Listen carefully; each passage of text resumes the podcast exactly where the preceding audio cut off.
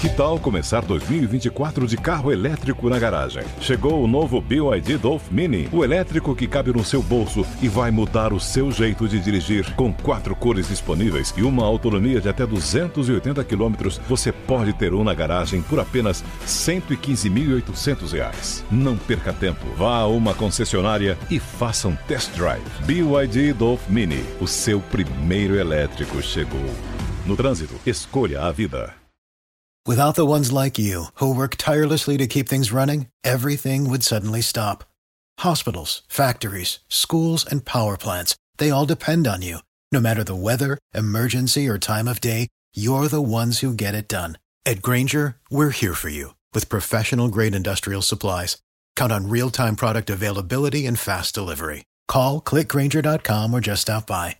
Granger for the ones who get it done. Linha de frente. Boa tarde, eu sou Fernando Capês e está começando Linha de Frente. Olha o meu sorriso desta sexta-feira. Sextou, dia 1 de março de 2024. Hoje nossos convidados são o implacável Davi Andrade. Para contrabalançar e trazer paz, João Pacífico. Ramalho da construção, sempre construindo alianças. E a nossa Ana Beatriz Hirsch. Vamos direto com o assunto da reeleição. Aqui o assunto muda conforme a conveniência de quem está propondo. Então, tem que ter reeleição e reeleição para quem está no mandato. Vamos acabar com a reeleição e mandato de cinco anos. E o Brasil vai nesta montanha russa implacável. Durante encontro do Consórcio de Integração Sul e Sudeste, os governadores Eduardo Leite, do Rio Grande do Sul, Romeu Zema, de Minas Gerais, e Ratinho Júnior, do Paraná, manifestaram apoio à proposta discutida no Senado para acabar com a reeleição para cargos de presidente, governador e prefeito, além de ampliar o mandato para cinco anos. O governador do Espírito Santo, Renato Casagrande, do PSB, se disse contra a medida, que é defendida pelo presidente do Senado, Rodrigo Pacheco. Bom, Ontem, o, o, relator do Código Eleitoral, que é o senador Marcelo Castro, apresentou três sugestões de propostas de emendas à Constituição para acabar com a reeleição. Vamos ouvir o que o Marcelo Castro falou? Roda sonora. É um sentimento aqui da casa. O que é que eu, o que é que eu já percebi até agora? Que há um sentimento majoritário de que a reeleição o advento da reeleição, o instituto da reeleição, é uma coisa que a maioria dos senadores entende que isso não é benéfico ao país, ao regime democrático. Eu sinto que há um consenso maior entre o fim da reeleição e o mandato de cinco anos, e há um consenso menor sobre a coincidência ou não das eleições. Ana Beatriz Hirsch, eu sempre fui a favor de um mandato um pouco maior afinal de contas, no primeiro ano do mandato e no último ano, ele ainda está. No primeiro, ele está começando a conhecer a administração, no último, ele já está preparando o seu sucessor. Então, ele teria ali pelo menos três anos para fazer uma boa gestão. E sou contra a reeleição porque ela vai de encontro, ou seja, ela é contra o princípio republicano da alternância no poder. Se você analisar os últimos mandatos, desde a redemocratização do país, os líderes majoritários lamentariam não ter, é, é, não ter terminado no primeiro mandato. Pode ver, o Fernando Henrique Cardoso fez um excelente primeiro mandato, saiu desgastado no segundo mandato.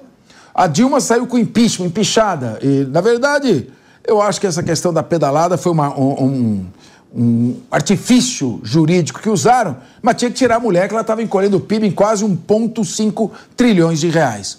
Mas, de qualquer maneira, é, a, a, essa alternância no poder ela é salutar e evita que o, o, o governante fique concentrado mais na sua reeleição do que propriamente na gestão.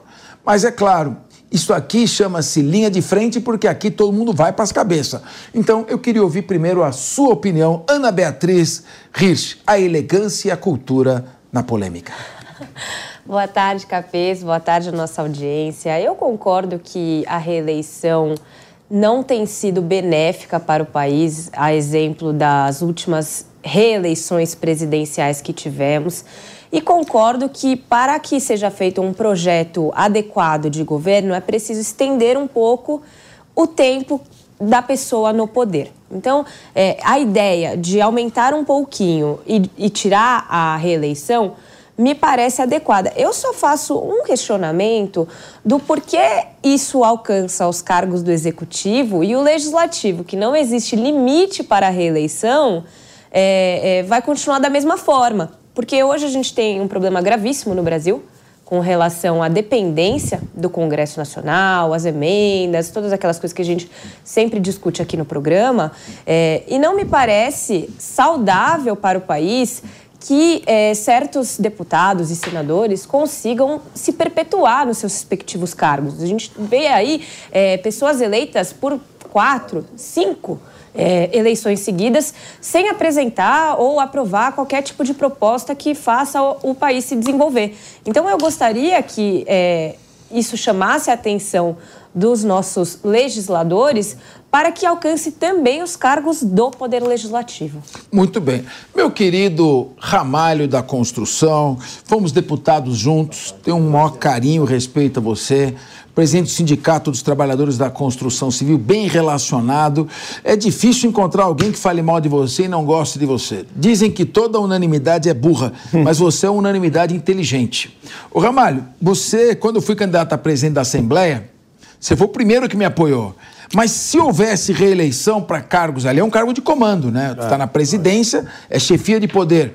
Eu não teria possibilidade, porque quem está vai se perpetuando. Essa questão da reeleição, a, a, a utilização da estrutura da administração para a reeleição diminui um pouco a possibilidade de alternância no poder. Costuma-se dizer que no Brasil, em regra, uma eleição majoritária é para um mandato de oito anos com plebiscito no meio. Mas é claro que eu gostaria de ouvir o meu amigo Ramalho da Construção, construindo alianças. Doutor Fernando Capês, sempre presidente, demais convidados, telespectadores. Esse problema da reeleição é um debate que não tem que discutir junto aí à sociedade. Eu, particularmente, concordo plenamente, mas a gente sabe que isso não será uma coisa muito fácil. Mas seria ideal, mesmo porque quando você vai para a reeleição, quem está no poder leva um pouco de vantagem, que é a vantagem da, da máquina, né? Se você está com a máquina na mão, sempre leva. Aí nós temos duas coisas. Quem está no poder quer a reeleição. Quem não está. É lógico. Não é? Exatamente. É contra a reeleição. É quando chega, passa a ser a favor. Né? Aí quando chega, passa a ser a favor, né? Mas é um, um, debate importante, eu acho que democracia é isso, é debater, e junto a gente construir, através das ideias, contra ou a favores, uma saída para isso.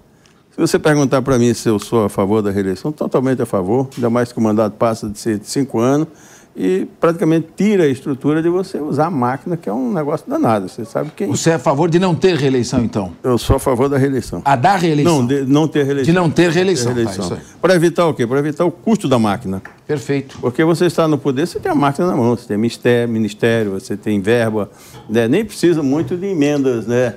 Dessa ou daquela forma, você está com a própria máquina na mão. Verdade. E assim, eu acho que o, quem está no executivo, ele vai ter uma oportunidade de fazer tudo o que ele idealizou e prometeu nos cinco anos. Eu acho que seria muito mais importante para a sociedade, talvez o custo mais barato para o país.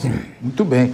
João Pacífico, é evidente que nós temos aqui uma situação em que os, há dois grandes líderes no país carismáticos é, a, a, votação tem sido em pessoas, não em programas de governo. Então você tem Jair Bolsonaro personificando uma visão mais conservadora e liberal da economia, o candidato Lula mais progressista nos costumes e mais é, estatizante numa visão mais socialista. Mas não importa, são dois líderes, direita e esquerda. O Bolsonaro, por questões que a gente pode discutir num outro programa, que não é o, o, o para se discutir, eu teria muita coisa a falar do ponto de vista jurídico, foi declarado inelegível. E você tem hoje praticamente um candidato hegemônico, por, pelo menos por enquanto, para segurar a reeleição. Discutir a reeleição para a próxima eleição me parece que corre o risco de ser a coimada de uma discussão casuística. Quem está propondo o fim da reeleição, a meu ver, deveria propor para o final do segundo mandato, ou seja, permitir para quem está no poder é, concorrer para uma reeleição e, em seguida, modificar o sistema para outra eleição. Com isso, você tiraria o risco de falar, não, isso é casuístico, porque me parece que é uma mudança importante para o país, não deveria ser reduzida para uma questão partidária, casuística e ocasional.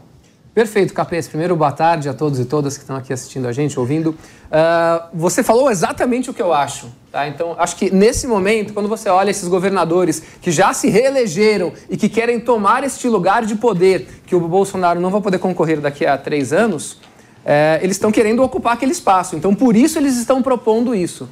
Acho que esse é, o, esse é o motivador deles e não necessariamente o mesmo motivador que todos nós estamos concordando, que eu acho que pode fazer sentido sim, uh, cinco anos, não reeleger, mas acho que tem que ser feito com mais cautela. E concordo totalmente com a Ana, totalmente, que a gente tem que falar sobre legislativo. No Brasil, executivo é muito difícil de governar sozinho. E a gente olha esses feudos que vêm sendo criados é, e a única forma de governar de um lado ou de outro é com essas emendas absurdas que a gente vê hoje.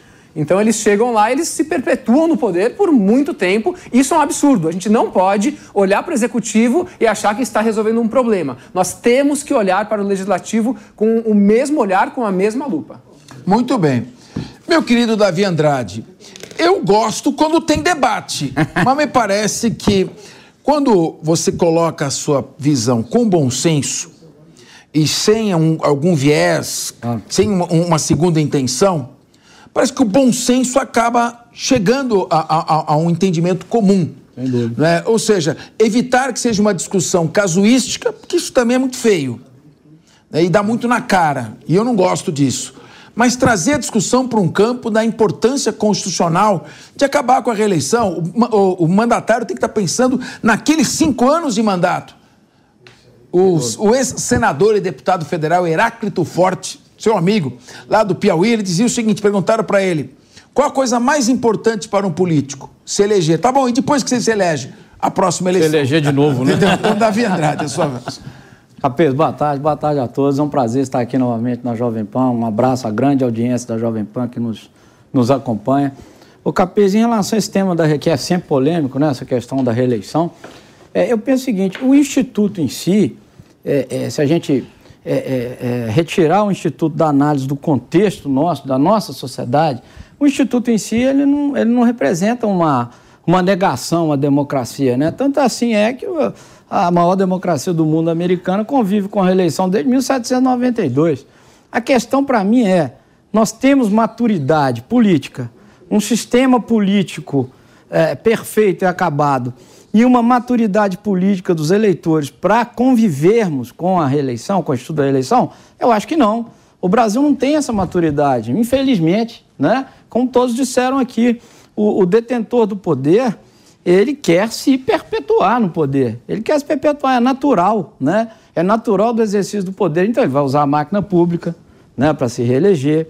É, se ele não puder se reeleger, e aí também é um problema, ele vai certamente querer colocar alguém do feudo dele para sucedê-lo. Né? Então, acho que o problema da reeleição no Brasil hoje, eu sou absolutamente contra o Instituto da reeleição, mas não pelo Instituto em si mas pela maturidade da nossa, da, do, do, da nossa comunidade de eleitores e pelo nosso sistema político, a gente sabe como funciona, né? É, é o manda lá, é o toma lá da cá, são as emendas parlamentares, esse presidencialismo de colisão que, que a gente acompanha desde sempre, né? que trata uma, uma, a governabilidade através da troca de favores e de dinheiro. Então, realmente, a reeleição no Brasil, no momento atual, é absolutamente nefasta, no meu modo de ver. Mas não por, por ela própria mas pelo contexto dela no nosso, no nosso uhum. sistema atual, sabe? Essa é a minha, é a minha visão. Pessoal, ontem nós demos uma entrevista do presidente do Senado, Rodrigo Pacheco, criticando a proposta de emenda constitucional apresentada pelo seu colega, presidente da Câmara dos Deputados, Arthur Lira que pretendia impedir buscas e apreensões realizadas dentro dos, do gabinete dos parlamentares. E o Lira deu uma entrevista meio que desautorizando a proposta do Arthur Lira. O Pacheco deu entrevista. E o Pacheco já ligou para o Arthur Lira. Isso aí é o seguinte, eu vou ler a notícia, depois vou fazer um comentário que eu sei essas coisas como é que acontece. A hora que você está andando e enfiam a luz na tua cara e o microfone e faz a pergunta: o senhor é a favor da blindagem de parlamentares? Uh, de fato, não assim. Então, a gente tem que entender o contexto que foi feita aquela entrevista. Às vezes pega o sujeito desprevenido. O Rodrigo Pacheco é um grande jurista, jeitoso, é, é. jeitoso, sabe maneirar, mas é um grande jurista, não só pelo seu 1,95m de altura, mas também pelo seu profundo conhecimento jurídico. E eu, o Davi, eu fiquei muito envaidecido quando ele disse no Secov, numa plateia de 500 pessoas, me viu lá no meio da mesa e falou: o livro de cabeceira, meu curso de processo penal do Olha professor Capes. Aí o cara me ganhou. Não tem, não, tem como, não tem como brigar com ele. Não dá para brigar nunca mais. Então, olha só.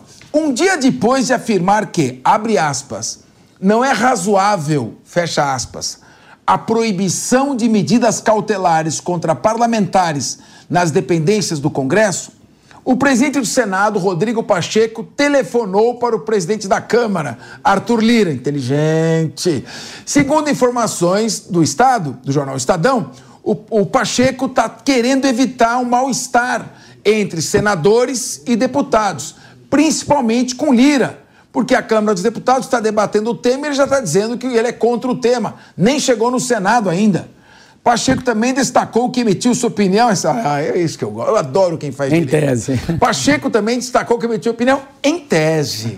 e pediu informações concretas sobre a PEC, a PEC da blindagem para ele poder estudar melhor e se manifestar. Mas o Lira avisou para ele que não tem nem texto definido. Então, para ele ter calma antes de dar a sua opinião. Meu querido Ramalho da Construção, a resposta depende muito de como a pergunta é feita, né? Claro. Deputado Ramalho, o senhor é contra blindar parlamentares que não podem mais responder pelos seus atos ilícitos? Não, eu, eu, eu sou contra, claro, você vai falar isso. Agora, se você tiver tempo para refletir, você vai dizer: eu gostaria de conhecer o Exato. texto. Eu tenho visto muito abuso de autoridade. Eu tenho visto muito abuso e apreensão acontecendo por causa que às vezes emite uma opinião e é, o, o parlamentar é inviolável por suas opiniões, votos e manifestações. Então eu quero ver de que maneira. Eu sou contra uma blindagem total, mas nós precisamos estabelecer um, um maior controle de freios e contrapesos entre os poderes. Porque senão tem um poder aqui, que é o judiciário, que está acima dos outros poderes. E justamente é o único dos poderes que não tem representatividade popular. Exato. Quer dizer, a Constituição diz: todo poder emana do povo. E quem manda é o poder que não tem voto. Então talvez ele pudesse se expressar mais nesse sentido. E eu acho que como ele é inteligente, ele percebeu que foi pego de surpresa e já ligou para o, para o Lira para tentar acomodar. Você que é um, um homem experiente, não só um político experiente, você é um, um líder, é, é, não só um líder sindical, você é uma pessoa é, muito bem relacionada, experiente. Como é que está para sair um pouco dessa aqui? Nem tanto ao mar, nem tanto à terra. Presidente, primeiro eu queria aqui fazer um comentário sobre o, o Pacheco. Além de inteligente, político, de, é, ter conhecimento, é mineiro, né? É, é isso. E mineiro mexe com a colher de pau para não fazer barulho, né? Eu sei disso. sei bem disso. Ó, oh, mineirinho, Davi. Não é? isso mesmo. É. Se bem que esse aí pega a colher de pau e bate. É, de vez em quando eu pego a colher de pau. Come o mingau pelas beiradas. Pelas beiradas, né? Então eu acho que as colocações é, aí do, do nosso senador, eu acho que importantíssimo para abrir para o debate. Essa coisa de proibir falar, de fazer, você sabe, eu sou contra. Eu sou dirigente sindical, pô. Eu vou, vou o microfone, às vezes até cometo excesso, é natural, mas acho que não dá para impedir. E, ora, o cara no gabinete não atrapalha o outro, por que eu não posso ter uma música lá, né? É, não, não, é isso, né? É isso aí. Então, acho que não tem cabimento projeto dessa natureza. Nós, nós viramos aí um impedimento, quase como uma ditadura, que eu acho que não é bom para ninguém. Claro. Eu acho que, Davi Andrade, a gente tem que ter. Uh, assegurar um pouco e ter um pouco de tolerância com a liberdade de expressão das pessoas. O que eu, por exemplo, uh, não admitia é ofensa. Isso. Eu não admito. Ataque, ataque à honra, uh, ou mesmo manifestações discriminatórias que magoem ou ofendam as pessoas, manifestações que possam colocar em risco as instituições mas dentro de uma tolerabilidade. Sem dúvida. E é, talvez o Pacheco, o, o Arthur Lira, esteja querendo afirmar um pouco a posição dos parlamentares. Agora, impedir busca e apreensão de uma denúncia de corrupção muito bem demonstrada, acredito que isso seria até inconstitucional. Sem Você dúvida. não pode criar um tipo de blindagem nesse sentido. Mas se for para delitos de opinião, eu acredito que pode chegar no meio termo, sim, e, e maneirar um pouco esse, essa relação com o Poder Judiciário. Lembrando de uma decisão de um ministro do Supremo que, numa liminar, o ministro é meu amigo. Sim. O Marco Aurélio de Mello já se Sim. aposentou. Numa liminar, ele afastou o presidente do Senado. Sim. Numa canetada. Não pode. É. Então, é preciso ter um equilíbrio entre os poderes. Não, sem dúvida, Capete. Eu vejo esse movimento da esse movimento do Congresso muito no sentido de conter, né, um, impor um anteparo ao ativismo é, judicial, que é, é, eu acho que ninguém aqui duvida que existe, vindo do Supremo Tribunal Federal, seja por qual motivação que for, né? Então, acho que é um movimento natural do Congresso tentar segurar um pouco esse ativismo, essa invasão né, feita pelo Supremo nos poderes, principalmente no poder legislativo, né? É, busca apreensão é, em gabinetes. E, e, mais do que isso, que eu acho que é o, o, o, grande efeito danoso disso tudo, né? É penalizar a opinião, é criminalizar a opinião, como você muito bem disse. Né? Eu não vejo lá na Constituição nenhuma restrição à liberdade de expressão. Não existe lá um rol, né? Ah, nós somos uma liberdade de expressão assegurada, mas isso não pode, isso aquilo não pode, isso aquilo não pode. O excesso é punido lá no Código Penal. Ah, na minha, no exercício da minha liberdade de expressão eu caluniei, eu difamei, eu injuriei. Não é isso, professor Capello? Você que é um penalista de, de primeira linha. Aí, aí sim a manifestação se criminaliza não por ela, mas pela consequência é, dela. Tem que ter a manifestação, ela tem que ter um nexo causal com o tema que você está tratando. Sim. A inviolabilidade, que é a imunidade material, a imunidade parlamentar, ela não pode servir de escudo para você falar o que ele quer. Claro. Então, é preciso que haja um nexo de causalidade entre aquilo que ele está falando e a necessidade de fazer uma crítica mais acirrada. Sem dúvida. É nesse ponto que tem que ter uma tolerância. Isso não dá para medir com transferidor milimétrico. Exatamente. Não é? E aí eu penso nesse ponto. Quer dizer, essa liberdade de expressão que deriva da opinião, já de algum tempo está sendo criminalizada no país. Ah, eu não posso criticar a instituição tal, porque isso por si só já é um ataque à democracia. Gente, se existe um regime que admite em si mesmo contraditório a democracia, a democracia admite contraditório a ela mesma, inclusive. Porque senão não é democracia. Se eu vou dizer, vamos, não, aqui você não pode falar, porque aqui você está tentando contra as instituições. Então, eu acho que esse movimento do Lira, do Congresso, é meio que para barrar essa, essa, invasão, esse ativismo judicial do Supremo nas, eh, na, no exercício da, das atividades parlamentares. Agora, é claro, é, existe lá uma denúncia efetiva de corrupção do deputado. Não vai se investigar?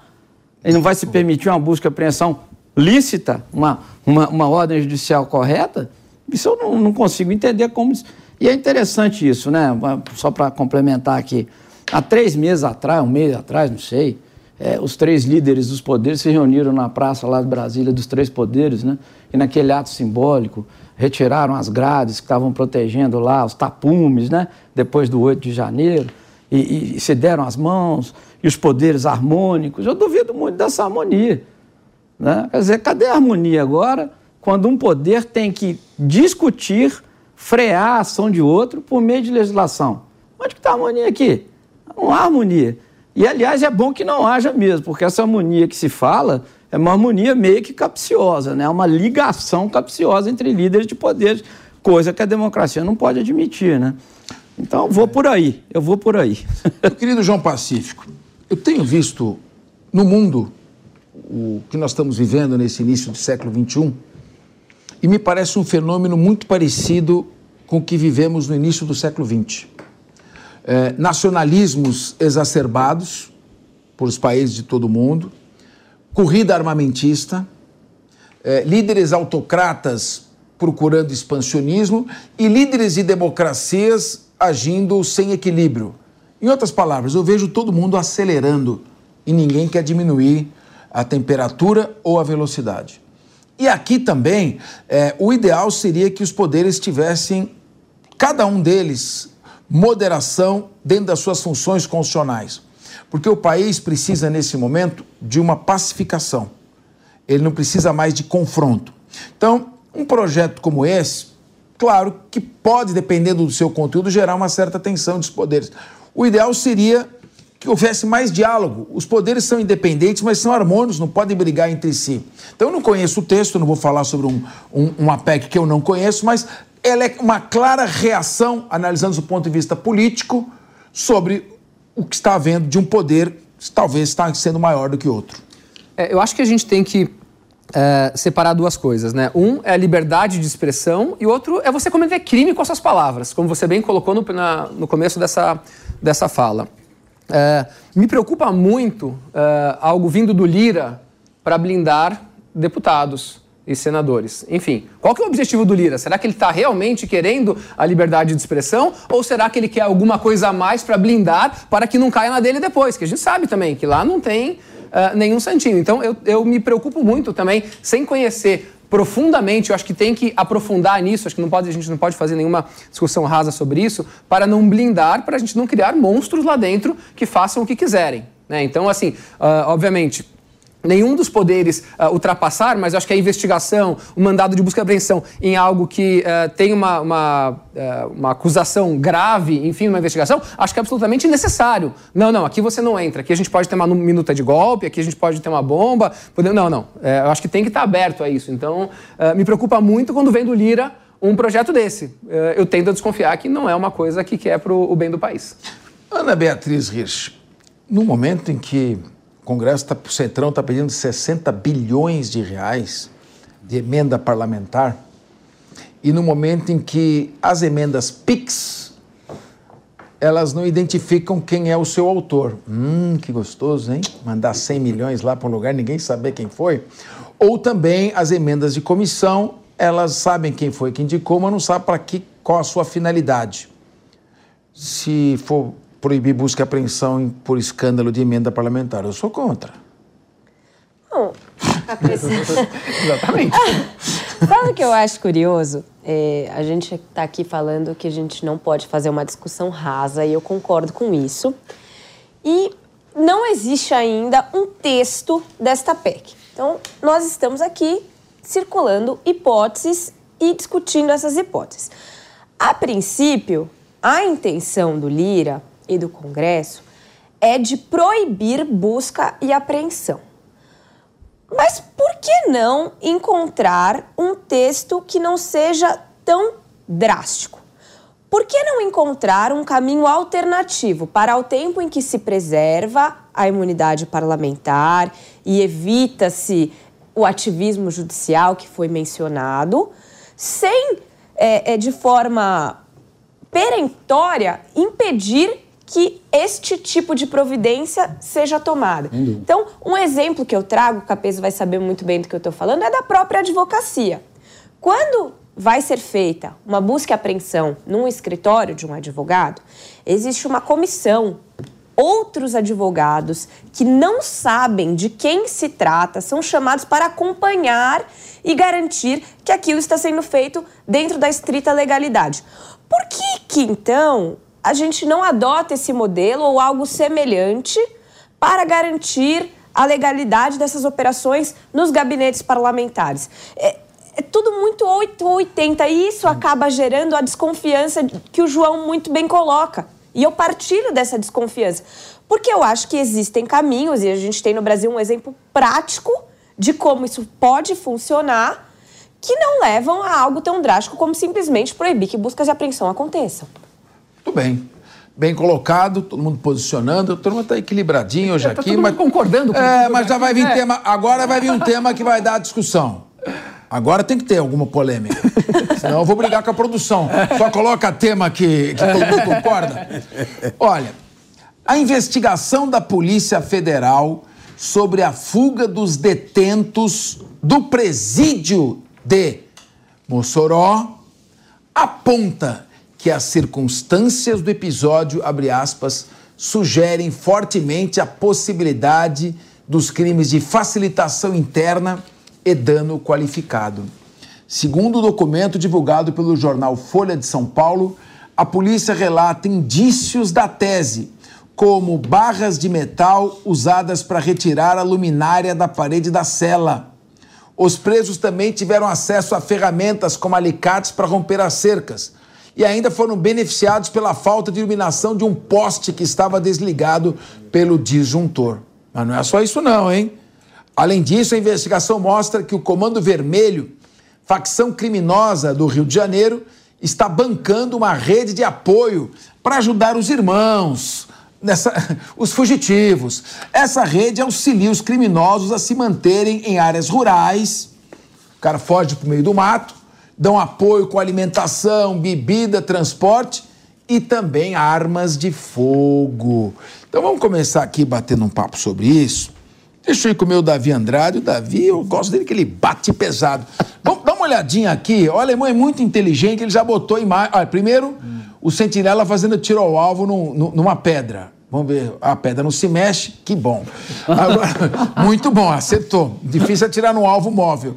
Aí você tem o seguinte, o, o Davi Andrade. Primeiro, durante quase um mês, não houve revista na cela.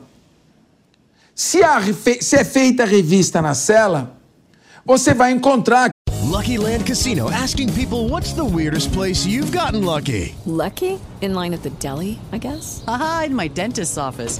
More than once, actually. Do I have to say? Yes, you do. In the car before my kids' PTA meeting. Really? Yes. Excuse me, what's the weirdest place you've gotten lucky? I never win and tell. Well, there you have it. You can get lucky anywhere playing at LuckyLandSlots.com. Play for free right now. Are you feeling lucky? No purchase necessary. Void where prohibited by law. 18 plus. Terms and conditions apply. See website for details. Aquele cutelo, aquela barra que ele usou para cutucar e remover a, a, lâmpada. As lâmpadas são acopladas no teto. Sim. Muito bem. Estamos vendo aqui. Só voltar com a gente um pouquinho. Daqui a pouco nós vamos botar a imagem. Vamos chamar a atenção para alguns pontos. Então, primeiro, ele pegou aquela barra de ferro raspou ao lado da lâmpada que está acoplada no teto. E você não faz isso dentro é. de um presídio para todo mundo ver. É à noite, você deixa a barrinha debaixo da cama. É de um dia para o outro. Põe, põe, ali no travesseiro, é. no colchão. Quando você faz a revista da cela, você encontra a barra de ferro ali, é. acaba o plano de fuga. Mas não teve revista na cela. É. Epa, estou desconfiado. Sim. Segundo lugar, a empresa contratada para fazer a manutenção, e aqui não é culpa de presidente, de ministro, isso é terceiro, quarto escalão. Sim. A empresa contratada para fazer a manutenção coloca, você sabe, é, material de 15 qualidade. Por quê? Porque é uma empresa laranja que foi contratada. Então é claro que ali para roer aquele negócio é... Eu lembro do Mário Covas, quando assumiu o governo de São Paulo em 95, tinha os presídios ali, ele foi arrancando com a imprensa, ele arrancava com a mão. Tamanha foi falta de mal qualidade feito, do tudo material. nas coxas, é. para usar uma, uma palavra É. bem clara É. mesmo. É. Então você tem isso. Então, manutenção nas coxas. Ninguém faz é, é, revista da cela. Sim. Tava tendo uma reforma e deixaram ali um tesourão, aqueles tesourão de jardim, do lado da grade. Que coincidência. Que não é eletrificada. Mas que coincidência, né? 60% das câmeras de monitoramento não estavam funcionando. É, luz desligada. E o sentinela, na troca, ficou muito vazia a guarita, demorou para entrar. O que, que aconteceu? Com tudo isso, agora é só botar a imagem para tu fazer a pergunta. Sim. O Tatu, Tatu, que é o nome de um dos presos, não precisou nem cavar um buraco para sair por baixo da terra. O Tatu saiu voando. O Tatu saiu que nem o Homem-Aranha. Tá certo? E agora, ó, dá uma olhada. Ó, dá uma olhada, ô Davi. Sim. Tem aqueles muros, muros altos. Depois, depois que ele sai do muro, tem essa grade, duas grades. As e tem um sentinela. Olha como é que ele acerta a pedra. É. E tem um sentinela que atira bem na pedra, É. que é ali pertinho. É. Pra, Pra mim, pedra, é é- é- é- eu não quero apontar nomes, mas que teve facilitação, quando a incompetência é muito grande, Ah. é porque não é incompetência, é dolo. Por favor, Davi. É muita coincidência, não é não? São quantas coincidências aí? Quantas coincidências? É muita coincidência. É claro que houve ao- ao apoio, auxílio é, de funcionários da, da, da penitenciária. É claro que houve. De terceiros, talvez de prestadores de serviço, não se sabe. É claro que houve facilitação.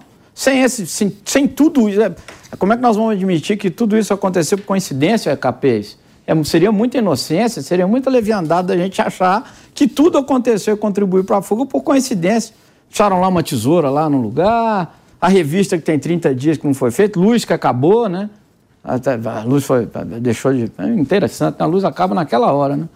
Então, assim, é coincidência demais. É claro que houve facilitação. E aí, no meu modo de ver, o que, que é o, o, o fundo né, dessa, de, dessa questão toda? É, é o, o Estado, em todos os seus escalões. Eu não estou falando do alto escalão, não. Estou falando até do baixo escalão, do médio escalão, do servidor público lá, do agente penitenciário. Não estou acusando ninguém, porque eu não sei que, que, como é que... É, eu tenho convicção que houve facilitação. Não sei por quem, né? Evidente. Não posso acusar a pessoa em si, mas que houve facilitação, houve. E aí eu vejo que a, a ligação umbilical do crime com o poder público no Brasil, gente. O poder público é absolutamente ligado ao crime. Né? Um programa aqui, uma ocasião, nós estamos falando do Rio de Janeiro, vocês falaram aqui, eu estava acompanhando, eu não estava na mesa, não sei se foi aqui no linha de frente, sobre o estado do Rio de Janeiro, sobre a cidade do Rio de Janeiro, como é que está entregue, entregue, né? A milícia de um lado e, e ao tráfico, tráfico do outro. Né? Por quê? Pela ausência e conivência do poder público. Nesse ponto aqui é claro que houve. Houve o, o, o Comando Vermelho ligado, né? é, com ligação umbilical àqueles, àqueles que facilitaram a fuga, né? pagando, propinando, dando dinheiro, enfim. É claro que houve facilitação. E o triste é isso, né? É a ausência do Estado ou a conivência do Estado com a bandidagem. É isso que é mais grave, meu modo de ver. A bandidolatria e a união do Estado à bandidolatria. É isso que me preocupa no estado atual de coisas em que vivemos. Tudo bem. João Pacífico, é, eu vi um especial sobre as organizações de narcotráfico no México, que hoje estão mais poderosas que as da Colômbia. E esse especial era sobre os policiais que fazem a, o combate. E um deles dizendo 90% acabaram se entregando ao tráfico. Você tem duas alternativas. Ou você vai ser eliminado, ou você acaba sendo seduzido. Agora, veja, novamente, nós estamos falando em tese sobre sistemas. O crime organizado, se ele começa a atuar e proteger e proporcionar a fuga, o contato diário, você vai conversando, o sujeito que trabalha lá conversa com o preso, acaba criando, se não uma amizade, algum tipo de convivência mais próxima, e aí, para a corrupção é um passo. Agora, nós precisamos rever o nosso sistema penitenciário como um todo. Se isso é penitenciária de segurança máxima, eu temo pela segurança média e segurança mínima. Se não tem isolamento, o crime organizado começa a recrutar presos para trabalharem como seus soldados. Antigamente você ficava tranquilo quando prendia o sujeito. Hoje, quando prende, é que ele fica mais perigoso, porque ele cai na teia da organização criminosa. Nós precisamos rever urgentemente o sistema penitenciário, presídios ainda menores, é, completo isolamento e esse regime disciplinar diferenciado precisa ser efetivamente aplicado, porque esses caras, com certeza, tiveram contato e eles deveriam estar no regime de isolamento e não em contato com outros presos ou entre eles mesmos. Tá aí o Tatu, Tatu, que virou aí o Homem-Aranha, e o Deizin estão no meio do mato agora, recebendo todo o auxílio. Daqui a pouco eles encontram o André do Rap para é. fazerem um rap feliz na Bolívia. Por favor, João Pacífico.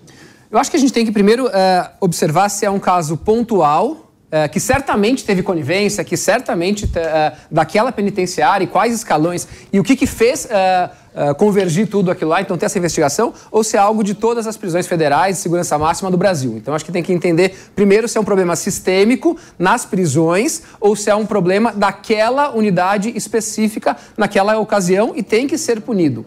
Uh, um ponto que eu trago aqui, que acho que é muito preocupante, é o crescimento das milícias, do PCC, do Comando Vermelho, que eles subiram, antes era uma coisa... Uh, são Paulo, Rio de Janeiro, subiram já para o Nordeste, subiram já para o Norte, e isso sim é muito preocupante. O poder que essas pessoas estão recebendo em outros lugares é absurdo. Vou dar um exemplo para vocês. Eu fui numa, visitar algumas comunidades numa grande cidade do Nordeste e daí eles me falaram, ó, nesse, nessa comunidade você não pode fazer o número 2, você não pode falar 2. Porque é da outra, aqui é do 3. Então, se você, se você vai num bar, é, quanto custa aqui? É um mais um. Você não pode falar dois, o número 2 é tão absurdo que chega isso daqui. Alguém tira uma foto assim, essa pessoa pode ser enfim. É, eliminada. É eliminada. E tem casos disso. E na outra não pode falar o número 3. Então, é, isso não é no Sudeste, é no Nordeste que eu fui e que eu ouvi isso das pessoas. Cuidado como você vai se comportar aqui, assim assado. Então, eu acho que a gente tem que olhar as milícias, PCC, Comando Vermelho, é, o crescimento deles é muito grave e daqui a pouco. E a gente sabe também que eles estão tomando a política. Sem dúvida. Ana Beatriz que- qual a sua opinião sobre tudo isso? Não, a minha opinião, ela é, acho que como a de todos, você falou que esse ia ser um tema polêmico, mas todos nós estamos de acordo que algo aconteceu neste presídio e que viabilizou uma fuga tão bizarra destes dois elementos. E não existe outra palavra para caracterizar senão bizarra, né? É, e aí eu chamo a atenção tanto como dentro do presídio as coisas não funcionam da maneira que elas deveriam funcionar. E aí eu queria fazer uma observação que a gente está falando de um presídio de segurança máxima, onde cada preso custa por mês ao Estado, a nós, 15 mil reais. Então, não é superlotação, não é que está faltando recurso, absolutamente nada justifica que num presídio em que você tenha um orçamento de 15 mil reais por mês por preso, 60% das minhas câmeras não estejam funcionando. Eu não estou nem discutindo os elementos mais óbvios, do tipo não haver é, é, busca na cela, né? A, a- como que chama aquilo? A a Vistoria. É, da revista, cela. né? É, mas um negócio básico, num presídio, as câmeras de vigilância não funcionam. Então, assim, é, é uma desmoralização do Estado no seu ápice. Sem dúvida. E eu elogiei o Lewandowski logo após a fuga, porque ele foi até lá, ele pareceu tomar providências enérgicas, ele afastou o diretor do presídio de imediato. Só que já se passaram mais de duas semanas e não houve mais nenhuma atualização. Então, tudo indica que a gente não está minimamente mais perto de recuperar esses dois presos e nenhuma satisfação foi dada à sociedade. À época, a história foi de que foram coincidências. Se acontecem tantas coincidências assim na vida desses É. dois, eles têm que jogar na Mega Sena. Rapidinho. Porque não, não é razoável que a população, que eles, que o governo acha que a população vai acreditar que eram só coincidências. E eles precisam ter um mínimo de dignidade e transparência para trazer a público tudo o que aconteceu, até para evitar que isso aconteça mais vezes. Sem dúvida. Muito bem. Meu querido Ramalho da Construção, você que entende de construção. Eu quero, vou ter que fazer a pergunta para você, mas eu vou ter que olhar para a câmera que eu quero falar com o telespectador. A empresa que faz a manutenção do presídio de Mossoró, a R7 Facilities, está no nome de um laranja. E o laranja mora na periferia de Brasília. É uma empresa que tem faturamento de 195 milhões. A gente não sabe quem é o dono. Está em nome de um laranja. Ramalho, essa empresa deixou o tesourão, que é tesoura certinha para cortar a grade, num, num- num- depósito protegido por um tapume sem tranca. E aí o nosso querido amigo João Pacífico fala: será que é um, tomara que seja um episódio isolado? Tomara.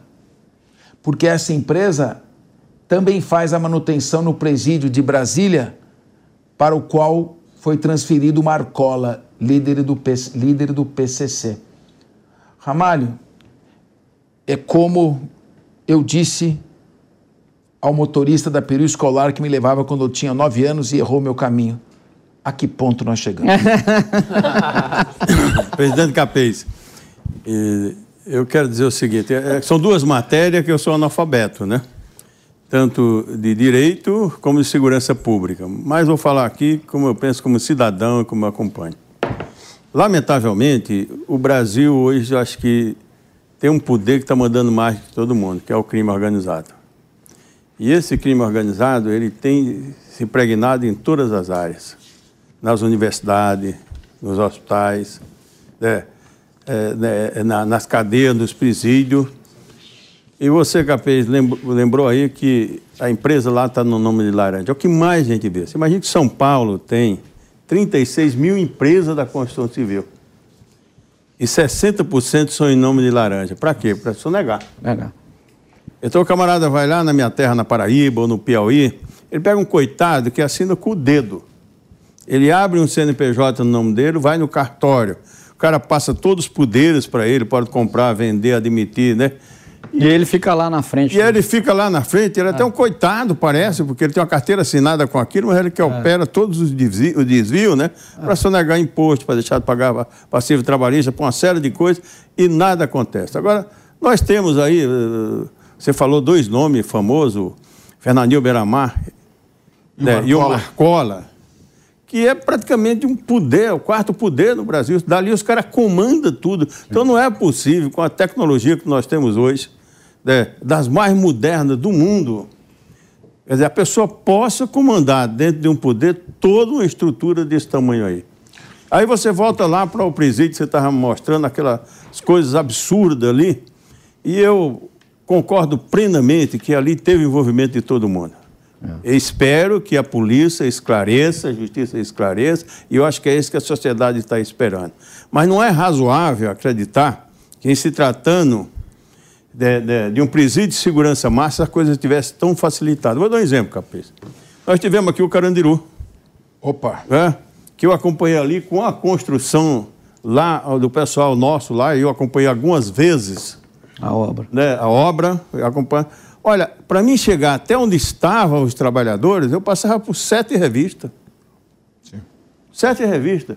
Os trabalhadores era uma coisa humilhante, mas era aquilo era uma coisa para acontecer mesmo, fazer. E a pressão que eles me contavam era muito grande. Ele falou assim: alguém querendo comprar o meu uniforme, né, alguém querendo comprar alguma ferramenta. Né? Então, pelo que estão mostrando aí, e mesmo sem entender de segurança pública, né, é, é, eu, eu quero dizer que ah, cabe agora à polícia e à justiça esclarecer isso aí e que sirva de exemplo, porque essa falha poderá estar acontecendo em vários outros presídios. Sem né? dúvida. É, mas deixando bem claro aqui que eu sou analfabeto em segurança e também em direito, mas observando como cidadão e pela experiência que a gente acompanha no dia a dia. Comigo. Você é muito modesto. Não fale isso. Você está longe de ser. Você é um líder sindical importantíssimo e um deputado estadual altamente graduado e tem todas as condições, aí, conhece profundamente direito. Nós discutimos muito na Assembleia.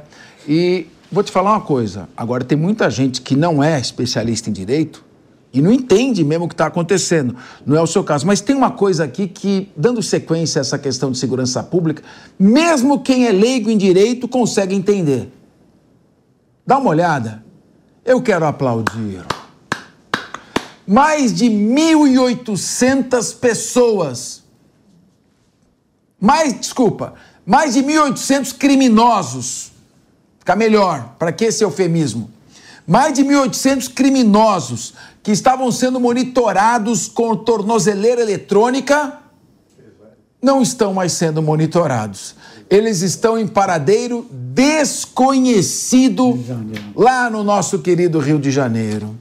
Segundo informações do jornal O Globo, a Secretaria de Administração Penitenciária disse que disse que o sinal dos aparelhos destas pessoas parou de funcionar por 30 dias e aí foi desativado. Coisa Que coisa linda! Linda! Operação Tabajara! Entre os sinais que sumiram do sistema estão de presos por homicídio, crimezinho leve, roubo e, é claro, tráfico de drogas. Um dos casos que, de quem estava com tornozeleira eletrônica, nem sei porque estava com tornozeleira eletrônica, devia estar preso, é do Pablo Mostarda. Então, o Pablo Mostarda, traficante e apontado como principal suspeito de balear na cabeça o músico da banda Ultraje a Rigor no ano passado, nosso querido Mingau. Então, eu pergunto o seguinte: eu vou começar com você, Davi. Nossa, mãe. Eu quero força nisso.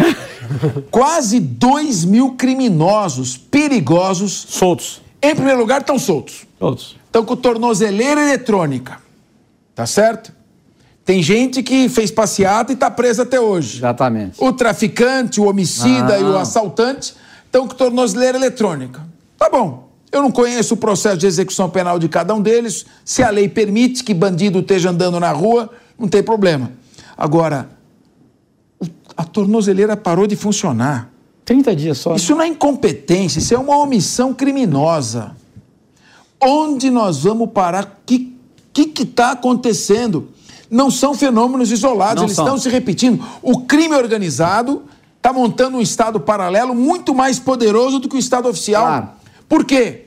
Porque o crime organizado trabalha no final de semana, no feriado, de madrugada, decide rapidamente, não tem burocracia e, evidentemente, ele Tem poder financeiro gigante. já vive do crime. Então eu pergunto para você, o que, você tem a dizer disso? 1.800 presos perigosos perambulando agora pela rua, soltos porque a tornozeleira parou de funcionar. É mais lindo, né? É maravilhoso. Tornozeleira. 30 dias, né, sem funcionar. Não, mas Depois aí não, o sinal. 30 dias, aí corta o sinal de vez. Ah, não. Ah, vai pra desativar quê? isso aí. É, esse negócio não tá tendo sinal mesmo, vamos desativar esse negócio. Ô, Capês, olha, olha que gravidade isso, né? Quer dizer, vão, é, é uma conivência criminosa do poder público com o crime organizado, nesse caso no Rio de Janeiro. Mas nós não estamos falando de um, de um fenômeno isolado, Rio de Janeiro. O Ramalho falou aqui muito bem, com muita propriedade. Isso é um fenômeno né, pacífico no Brasil. Você esteve lá no Nordeste, lá acompanhando a ação de milícia. O crime organizado se institucionalizou e se enraizou no Brasil. E eu vou além. Por quê? Por conta do quê? É, você é um penalista, conhecedor de ciências penais. Você sabe lá, por exemplo, o tratamento que o prefeito de Nova York deu à segurança pública nos anos 90, Rudolph Giuliani. Sim. Quando ele instituiu a política de tolerância zero. E a partir do quê? De uma tese de, de um sociólogo, né, da- da das vidraças quebradas. Quer dizer, eu começo a punir do pequeno crime, da- do pequeno delito, para dizer que para o grande delito, ele também não vai ficar salvo. Eu não posso isolar o pequeno delito do grande. Eu tenho que começar a punir do pequeno. E quando eu tenho uma ideologia, não estou dizendo aqui de quem quer que seja, uma ideologia de plantão, que diz que o sujeito pode roubar um celular para tomar uma cervejinha, que está ok, que pode, lá na Califórnia, né, é, é, é capê, estão lá com uma lei lá que rouba até, o assalto, a- a- até 900 dólares, não, não é é nada. crime. O sujeito sai com o entra lá na carrinho, loja, sai- pega com o carrinho 900 dólares, o dono da loja não pode fazer absolutamente nada.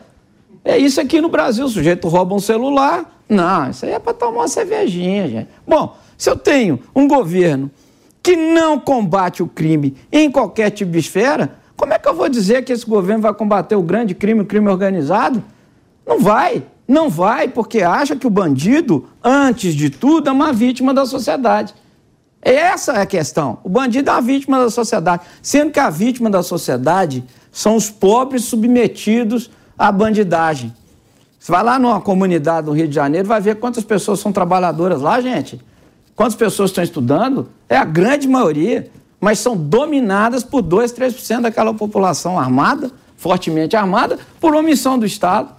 Então é fácil explicar isso. Por que, que se desliga uma tornozeleira eletrônica de mil- 1.800 presos? Que nem deveriam estar com tornozeleira eletrônica, capês. Como você disse, o cara devia estar enjaulado. Mas estão trafi- trafegando né, com tornozeleiras eletrônicas, enquanto, como você brilhantemente disse, você é brilhante nesse ponto, pessoas que participaram de movimentos antidemocráticos estão lá enjaulados por 17 anos, né? A senhorinha com a Bíblia lá debaixo do braço está lá presa, vai ficar lá 17, 18 anos. E o traficante aqui no Rio de Janeiro solto. Bonitinho, né? Com a tornozeleira eletrônica servindo só de, de, de, de- enfeite, né? Porque não serve para nada. Não dá, né, gente? Não dá para a gente compactuar com uma situação dessa mais. né? O governo tem que, tem que funcionar, o Estado tem que funcionar. E, e funcionando ponta a ponta. Ponta a ponta. Crime é crime, gente. Crime é crime. Muito bem. João Pacífico, além dos criminosos que estão na rua, tem os que estão dentro do presídio comandando o crime organizado e os que estão de tornozeleira eletrônica desligada. Tá bom? Tá fácil para nós? Tá fácil, né? Ou vamos lá para Gaza fugir? Vamos fugir para Gaza que tá mais Já tá mais tranquilo, hein? Nossa, Por favor. é, eu quero colocar aqui outro ponto também, é, acrescentar importante, que isso mostra, também como no caso de Mossoró, a presença de uma empresa privada na segurança pública. Isso é muito perigoso também. A gente não sabe quem está por trás dessas empresas. Uma empresa privada que está prestando serviços para a segurança pública e faz isso, isso é um crime também. Então, como lá tinha o tal do, do, laranja, quem que é essa empresa que permitiu isso, que fez isso? A gente sabe que no mercado corporativo, muitas vezes tem uma exigência, tem um negócio que chama SLA, que é o nível mínimo de serviço. Então, uh, o nível de serviço disso tinha que ser 99,9%, tinha que ser 100% do dia ele provar que uh, está, está monitorando todos os presos, todos os condenados, enfim. E não é o que aconteceu nesse caso, né? Ficar 30 dias sem. Uh, observar e eles fugindo. Então eu acho que uh, tem que averiguar mais e tomar muito cuidado. Uh, os, uh, o serviço público que faz coisa errada tem que ser punido, mas empresa privada na segurança pública acho que é muito perigoso. Sem dúvida. Beatriz, queria ouvir você. Eu acho interessante, além da obviedade é, que é 1.800 tornozeleiras eletrônicas milagrosamente serem desligadas no Rio de Janeiro.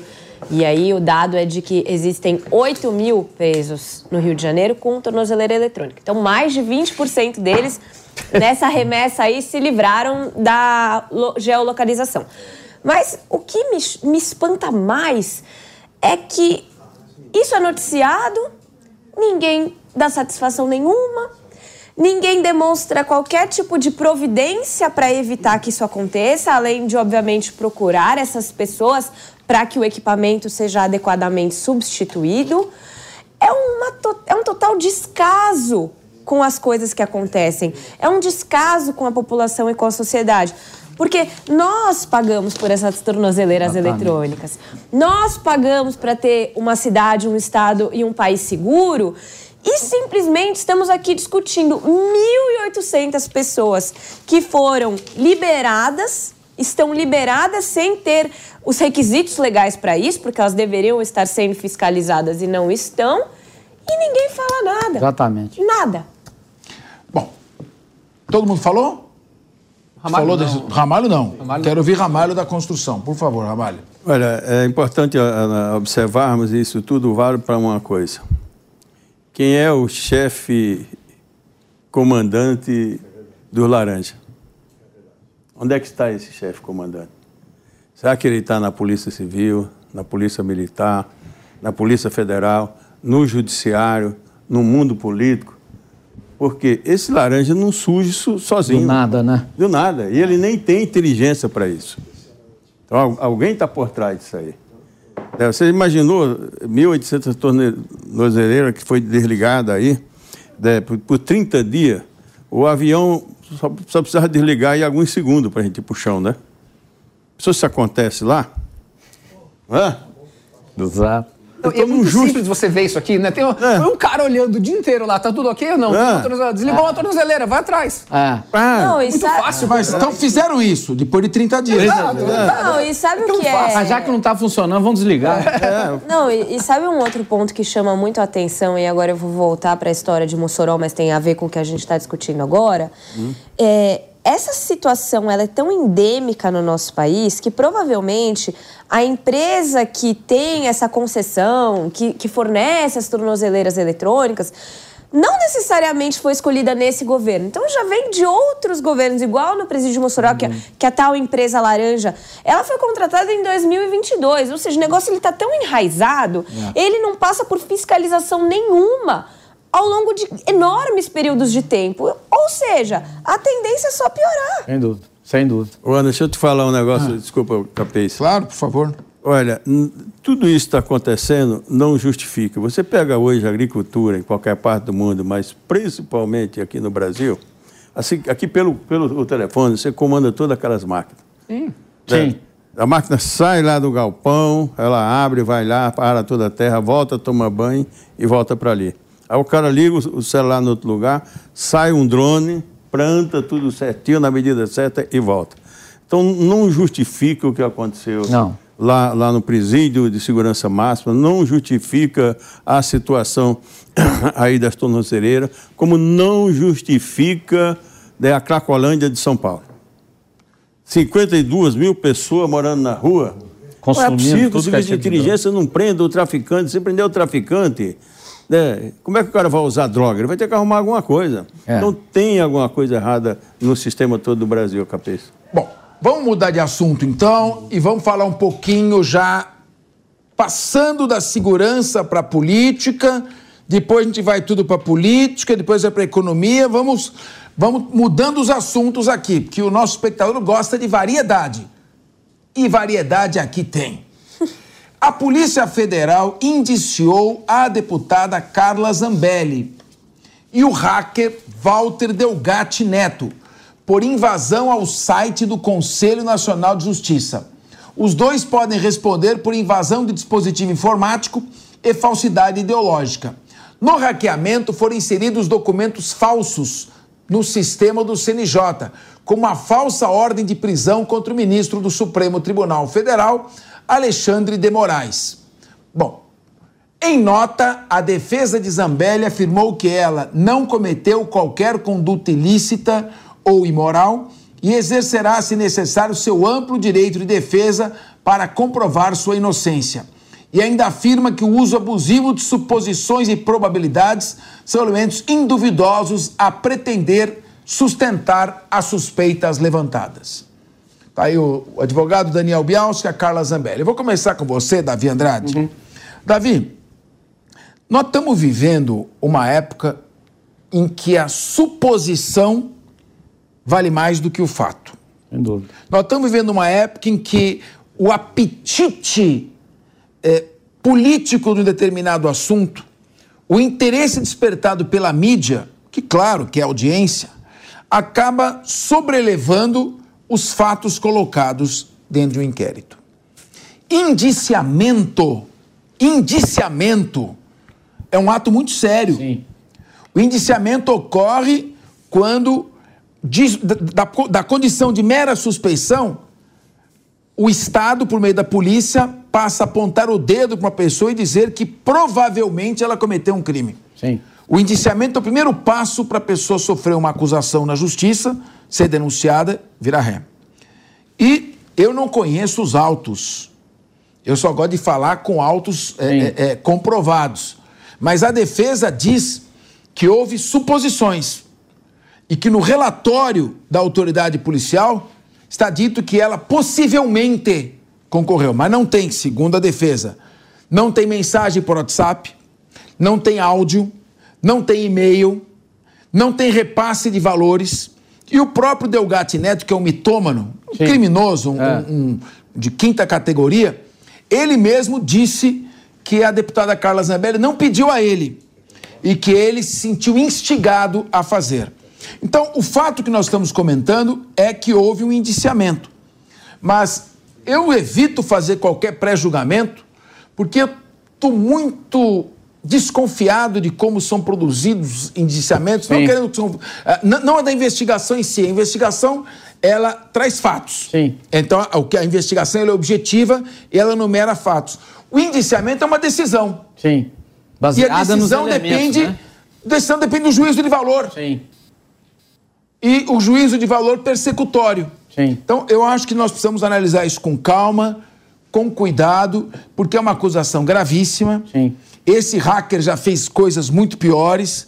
é, e eu não sei que tipo de diálogo, ou como é que a Carla Zambelli foi se envolver com o tipo é, dessa laia. Exato. Mas o fato que ela agiu de maneira extremamente imprudente, se colocou numa situação perigosa. Mesmo assim, eu, se alguém tiver informações aí objetivas dos fatos, eu agradeço. Sem dúvida. Porque o que eu tenho são as notas eh, apresentadas pela defesa de que não há nenhum elemento concreto que faça essa ligação. Eu Davi vi, isso, Andrade. Eu, eu, é, eu vi isso também, é, que a, a- a defesa sustenta que não há nenhuma ligação direta, não há nenhum comando dela em relação ao, ao hacker, né, Capês?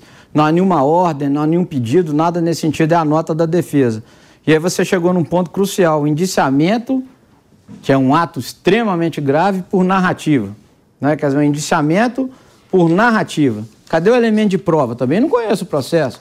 É, não posso também dizer aqui, afirmar é, é, nesses termos, mas pelo que a gente extrai do- da- das notícias de imprensa que está sendo veiculado, é que há uma narrativa que sustentou o indiciamento da deputada, né? Né, isso- e- mas e- não é a primeira vez que isso acontece no Brasil e nem vai ser a última. Nos últimos tempos, isso virou é, é um vírus, né? Então, Os indiciamentos, Agora, as eu ações acho que penais. o debate político e o desgaste político isso está no, tá- no jogo.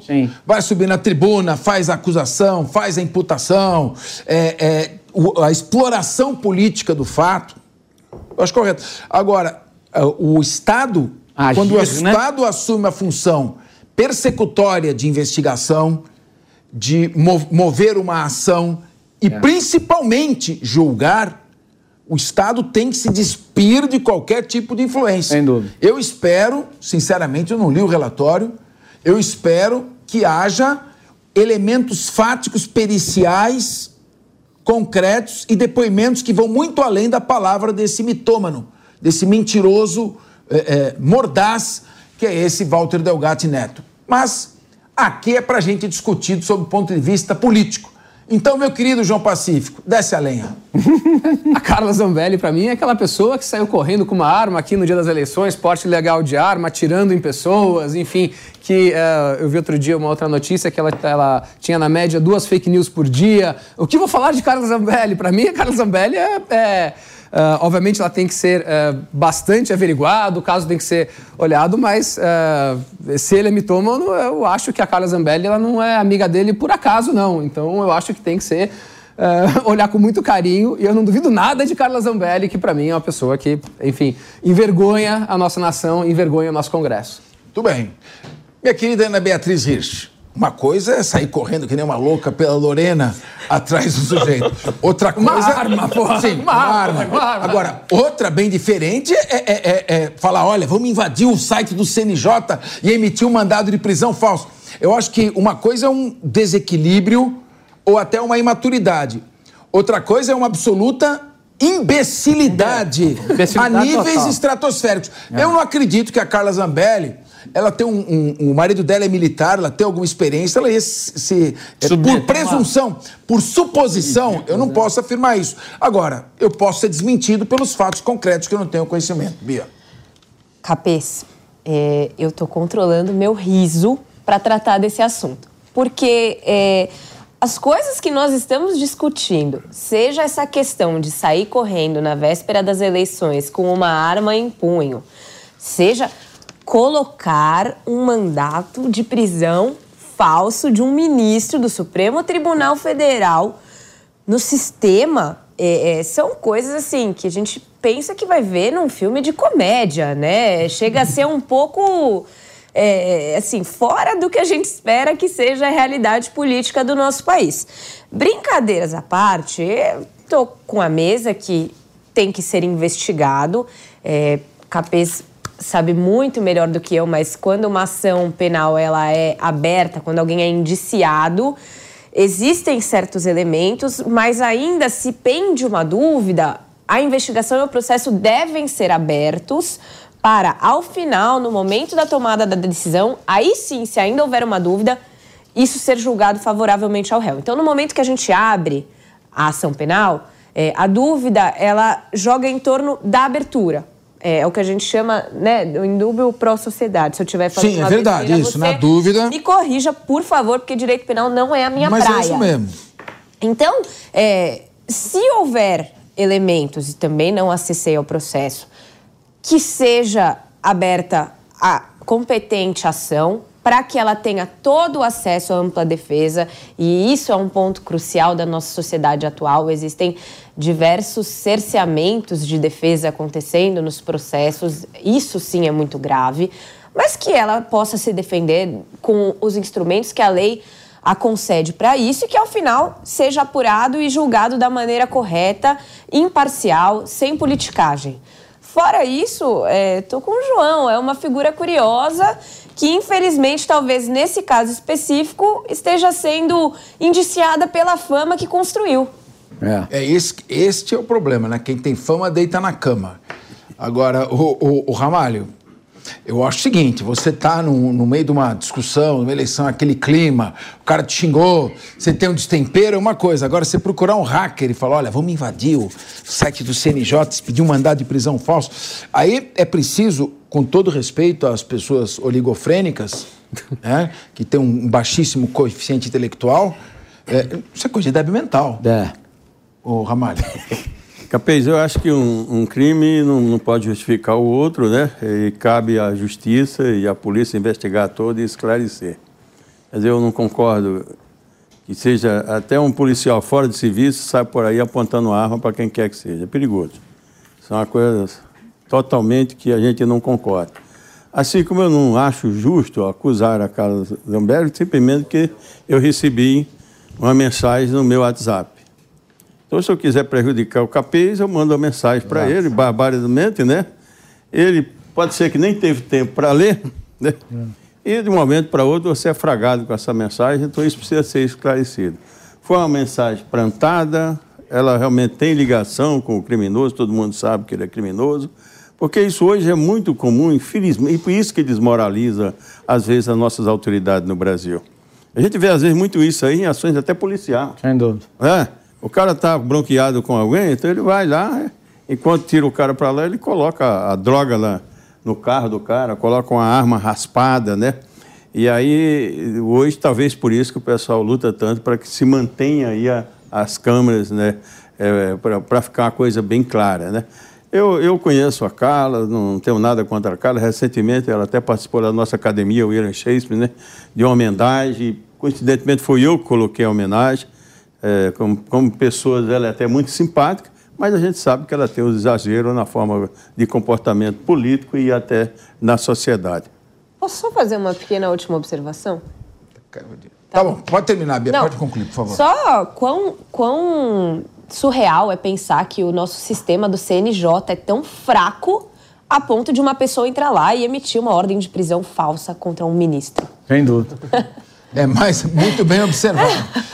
Olha, tamo mal, tamo mal. Bom, a reunião dos ministros das finanças do G20, presidida pelo Brasil, são as 20 maiores economias do mundo, terminou ontem em São Paulo e terminou sem concordância, já era esperado.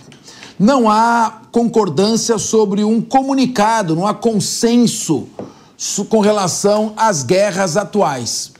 O impasse aconteceu por uma questão muito sutil: o uso de uma palavra. O documento seria publicado citando o que está acontecendo na guerra contra a Ucrânia. Mas os países aliados à Rússia defendiam usar o termo guerra na Ucrânia. Ou seja, não é contra, é lá. Então significa uma posição, eu diria que mais alinhada, mais condescendente, mais tolerante com a ação da Rússia na Ucrânia. As economias mais ricas também não queriam mencionar Israel no conflito com o Hamas e defendiam que houvesse uma citação apenas à crise humanitária em Gaza. Então, as nações mais ricas, mais Sambarilov com Israel, as outras nações mais Sambarilov com relação à Rússia e todo mundo no love. No encerramento do evento, o ministro da Fazenda, Fernando Haddad, tinha que buscar alguma vítima. Então falou em buscar mais justiça tributária no mundo. Vamos ouvir. Apesar dos avanços recentes, é um fato inquestionável que os bilionários do mundo continuam evadindo nossos sistemas tributários por meio de uma série de estratégias. Que bilionários pagam uma alíquota efetiva de impostos equivalente a entre 0,5% de sua riqueza. Colegas, eu sinceramente me pergunto como nós, ministros da Fazenda do G20, permitimos que uma situação como essa continue. Se agirmos juntos, nós temos a capacidade de fazer com que esses poucos indivíduos deem sua contribuição para nossas sociedades e para o desenvolvimento sustentável do planeta. Podemos continuar avançando em nossa cooperação tributária internacional e diminuindo as oportunidades para que um pequeno número de bilionários continue tirando proveito de buracos em nosso sistema tributário para não pagar sua justa contribuição. João Pacífico. Agora a gente vai discordar. É. Enfim, agora o Capês vai ficar feliz. a primeira pergunta que eu faço é: essa maior tributação contra os ricos te preocupa enquanto rico? Não. Uh, eu, inclusive, assinei uh, um. Vai sobrar para ele, vai pagar mais imposto. Sim, sim, sim, sim, sim. Eu fui uma das pessoas que assinou um, uma carta, enfim, uh, defendendo que pessoas mais ricas paguem, paguem mais impostos e eu sou uma delas. Tá? Então eu defendo isso. E por que eu defendo isso? Porque eu acho que o pobre tem que pagar mais, menos imposto do que o rico, ponto. Ah, mas o rico daí ele vai tirar o dinheiro do Brasil. Por isso que eu acho que é importante agora essa reunião do G20 para que vários países se alinhem em relação a isso. E para mim, quanto mais rico, e eu não sou nem perto de bilionário, quanto mais rico a pessoa tem que pagar mais imposto. Uma informação que eu gosto de falar sempre para as pessoas que elas não conseguem visualizar: a diferença de milionário e bilionário.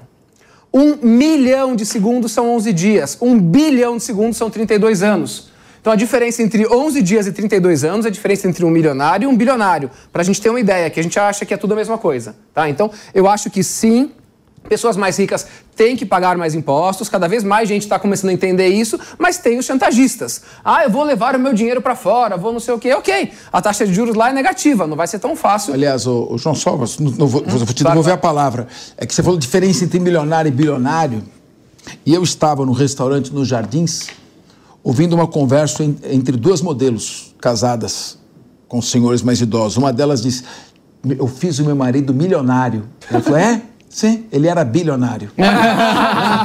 Adorei. Exatamente, maravilhoso, maravilhoso.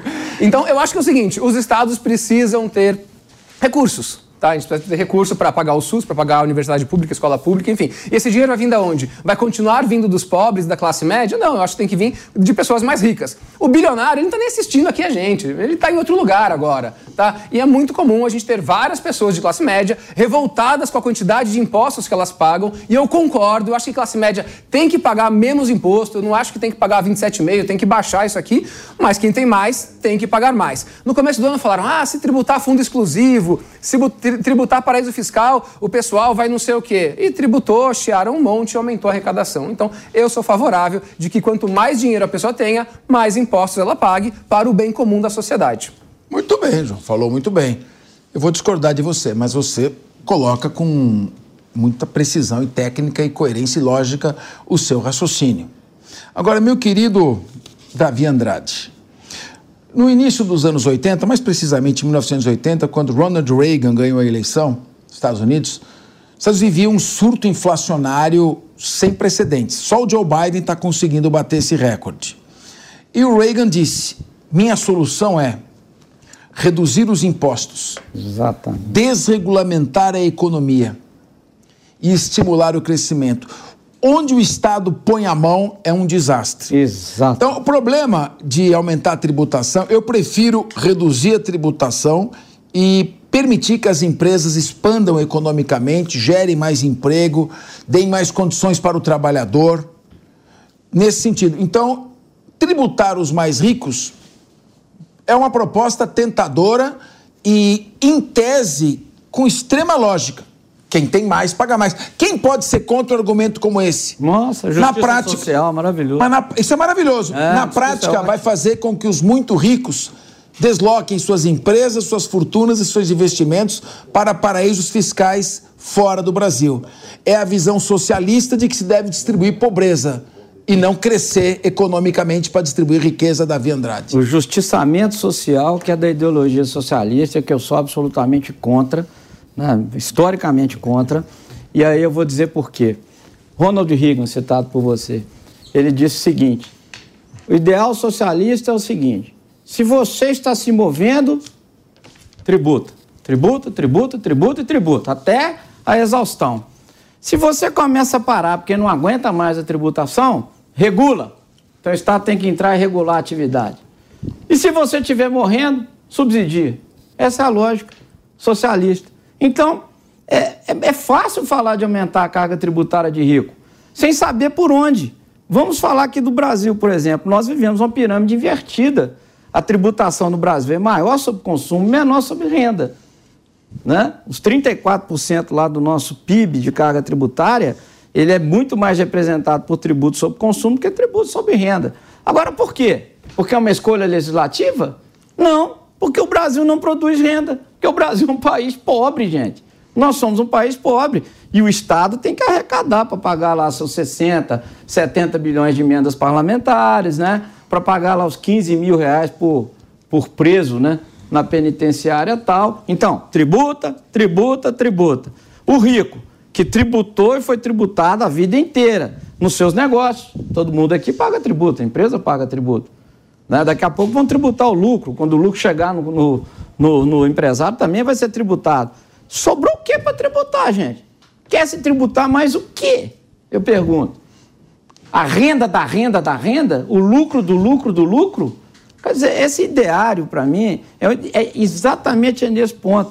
Ele conspira contra o crescimento da sociedade, porque enfia o Estado na vida do cidadão, goela abaixo, cada vez mais, cada vez mais, impede o, o, o cidadão de se, de se organizar livremente nos seus negócios, na sua vida, né? por meio da tributação e por meio da regulação. Tributação, regulação. Tributação, regulação. Porque o Estado precisa arrecadar mais. Quando aí, na verdade, a roda vai girar ao inverso. O Estado vai arrecadar menos, a economia vai cair, o pobre vai ficar mais pobre. Você, hã? Eu posso fazer uma pergunta para o Davi? Você não quer fazer uma pergunta, você quer fazer uma armadilha para ele. Não, eu quero fazer uma pergunta para o Davi. Quero fazer uma pergunta para o Davi. Você quer armar uma casa de caboclo para ele. Pode, pode fazer armadilha sua. Vem com essa conversa, esse lobo em pele de cor. Posso fazer uma pergunta para o Davi? À vontade, faz. É, Davi, é, eu concordo com o que você está falando, mas você está falando a respeito do banqueiro ou do dono da padaria? Não, não estou falando do banqueiro, do dono da padaria, não. Porque. Eu tô falando e, e aí que está a diferença. Lembra que eu falei de diferença do bilhão e do milhão?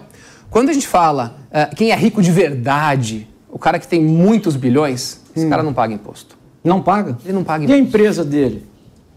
E o negócio dele que gerou a riqueza dele? Onde Davi, pera um Davi, pouquinho. Davidão, deixa eu falar, deixa eu falar. Ah, fala, ele, ele pode falar. A, a acumulação dessas pessoas, eu conheço, eu trabalho na Faria Lima há 25 anos. Uhum. Tá, eu conheço. Eu conheço também o pequeno empreendedor que está ralando, que está pagando, que não está conseguindo contratar gente. Eu concordo totalmente quando você fala do pequeno empreendedor, do médio empresário que está vendendo o almoço para comprar o jantar, do construtor sério, não do laranja, desse construtor. Eu, eu concordo com você. Mas aqui a gente está falando de quem tem muito. E quem tem muito tem sim que tributar e ele convence o cara que é médio, que é pequeno, de que, olha, a gente está pagando muito imposto. Sim, o médio pequeno tá, só que ele não tem que defender o bilionário. Então aqui a gente está falando de quem é muito rico. Eu concordo com você. Vamos pensar assim, no, no estado atual que a gente está, não quero nem falar, lógico, o estado tem que gastar melhor. Só que a gente tem que redistribuir a forma como a gente paga imposto. E o mais rico, que paga muito pouco e que acumula muito fácil dinheiro, ele tem que pagar O mais. Pacífico, ele, ele, ele, ele, ele, ele ficou rico pelo quê? Pela Em função explora- do muita quê? gente é pela exploração ou pela herança que eles receberam. Eu conheço. Eu, assim, eu não estou falando à toa. É muito Seja- fácil, posso Bom, falar? vamos É lá. muito fácil ganhar dinheiro no mercado financeiro especulando. Ah. Especulando. Não é, não está produzindo riqueza, não está construindo, não. É especulando. A pessoa ganha dinheiro especulando, explorando, assim, tirando o direito do trabalhador. Eu não estou falando é, do cara que está ralando para pagar Não, o funcionário dele. contigo, mas a gente está no mesmo lugar. observação, a gente tem que Para diferenciar as pessoas. encerrar só. encerrar. Então, em primeiro lugar, o, o, o Haddad não falou nem banqueiro. Não, Não, veio ele falou falar de ricos. Ele falou de falou- bilionário. Ele não Falou falou que ia tributar banqueiro. É. né? Aliás, porque os banqueiros se dão muito bem lá. com o Estão governo ganhando do Lula. dinheiro como nunca, né? Mas, por favor. Mas tributar, tributar bilionário é tributar banqueiro. Eu sou amigo dos caras. Eu tô falando isso e eu falo pra eles isso aí. Ô, ô, João, a- a- na, minha, na minha concepção, essas questões se organizam não por intervenção do Estado, jamais pela intervenção do Estado. Que a intervenção do Estado é nefasta, ela é perversa. O Estado não é o grande irmão. Vamos, Não é o grande Vamos ouvir agora a Ana Beatriz Rich. Ana, é, o risco, eu acho que a tese, é, você vê a fala do João Pacífico, ela é sedutora. Não tem como você discordar. E ele vai, é o dono da padaria, mas o que, que o Davi André está falando de dono de padaria aqui? Aliás, nem é padaria, panificadora. É, pode nem falar Que é um modelo único que tem no Brasil, como tem a Boulangerie na França, o 7-Eleven nos Estados Unidos, as panificadoras. Respeito com os donos de panificadoras, senhor João Pacífico. Total, total, Tá total. Desculpa, eu adoro, adoro Então, por panificadoras. favor. Então, por favor. Agora, Ana Beatriz Reis, a questão que eu estou colocando é o seguinte: é, eu acho que você pode fazer uma alíquota progressiva de acordo com a, a- a maior riqueza da pessoa. Mas eu vejo uma certa virulência é, que pode expulsar os mais ricos aqui desse país, que são os que produzem riqueza. E os banqueiros, na verdade, eu- eu- ninguém gosta de banqueiro, mas todo mundo vai lá depositar seu dinheiro no banco. O banco promove a circulação de riqueza. Ah, o especulador, ele está agindo de acordo com o sistema. Então vamos fazer um sistema que combata a especulação e não tributar o resultado dessa especulação. De qualquer maneira, são posições e posições. Eu acho o seguinte: o Estado que quer aumentar tributo, primeiro precisa gastar menos. Dá exemplo. Corta as suas despesas. E se você cortar as suas despesas, também você não precisa tributar tanto. Pague menos emenda parlamentar. Exatamente. Não dê 16 bilhões de reais para a Lei Rouanet. 5 bilhões e meio para fazer campanha de vereador no município. Corte despesas. Estamos com 250 bilhões de déficit fiscal e vamos lá abocanhar é quem produz a classe produtora. O discurso do Pacífico é bonito, mas me lembra um pouquinho aquela, aquela revolução bolchevique que arrancou lá o Nicolau II do trono. E fez muito bem, mas depois você viu no que deu. Ana Risso. Não, o que, o que eu discordo da fala do João, e veja, eu concordo com muita coisa que ele fala, mas eu acho que essa fala, esse discurso, ele está um pouco desconexo da realidade atual brasileira. Por quê? É inegável que os bilionários, é, dada as- o seu poder aquisitivo, poderiam pagar mais impostos. Mas, para mim, o raciocínio, é, ele para aí. O que vai ser feito com esse dinheiro a mais que vai ser arrecadado? E é isso que incomoda, e eu acho que é isso que faz com que não só os bilionários, mas grande parte da população pagadora de impostos se incomoda tanto. Porque nós, aqui no Brasil, não vemos o retorno desse imposto para o nosso cotidiano. Então, é, parecem rasos os exemplos, mas são muito verdadeiros. Existe uma dificuldade para a educação de qualidade pública. É, existem escolas públicas excelentes, mas a gente sabe que não é a maioria. A mesma coisa com os sistemas de saúde, que ainda estão muito longe daquilo que é necessário para que todo mundo tenha um acesso igualitário e tempestivo à saúde pública. Então, a questão, mais do que pagar mais imposto ou não, é trazer para a sociedade a sensação e a transparência de que esse imposto volta de alguma forma para nós. Para mim, o discurso funcionará no momento em que a gente tiver esse retorno. No momento em que a gente gasta aí 30% dos nossos rendimentos, quase 30% que a gente tem que pagar de imposto, mas que eu não precise, fora esses 30%, gastar com tudo que é fundamental e essencial por conta própria. Então, é, é, eu entendo o discurso, ele faz certo sentido, mas tem que ser dado um passo antes para que ele funcione no Brasil. Muito bem. Ramalho, querido. Você falou que era polêmico, é mesmo. Eu quero concordar em parte com o João. É, alguém perguntou um dia para mim, Ramalho, você gosta de pagar imposto? Eu falei, eu adoraria pagar bilhões de impostos. É sinal que eu ganhei muito dinheiro. Né? Agora, o Brasil, lamentavelmente, é um país é, é, sem distribuição de renda. Nós temos 0,01% dos brasileiros em um universo de 210 milhões de habitantes e apenas 15.300 né, tiveram as suas rendas reajustadas em, 300, não, em 2.300%. É. Aí você tem ali 4, vírgula alguma coisa que você teve ali reajustado em 55%. 94% dos brasileiros, nos quatro anos, tiveram 33%. Se você olhar o que é os 33%, é apenas o INPC. Simplesmente o INPC. Eu acho que quando não tem distribuição de renda suficiente, é ruim para a economia. Quer dizer, nós precisamos ter uma, uma distribuição de renda melhor. né? eu, eu, uma época eu tive 13 lojas da Melissa, né? coisa para pobre. Eu aprendi isso com o Silvio Santo. né? Agora, o pobre, para me comprar essa sandalinha de 110 reais, ele dividia às vezes em 5, 6 parcelas, né? Então, se ele tivesse uma renda melhor, ele compraria em duas ou três e eu multiplicaria isso muito mais. Então, eu acho que nós precisamos muito, aí eu concordo com a Haddad, em taxar os ricos. É, é, os pobres hoje têm duas situações para o pobre e classe média, né? Se, se ele tem qualquer desconto em fonte, se ele é assalariado, se ele tem que descontar a nota lá, ele é obrigado a pagar imposto. Aí você tem 42 milhões de brasileiros que vivem no Brasil fazendo um bico aqui ou acolá e paga zero de imposto.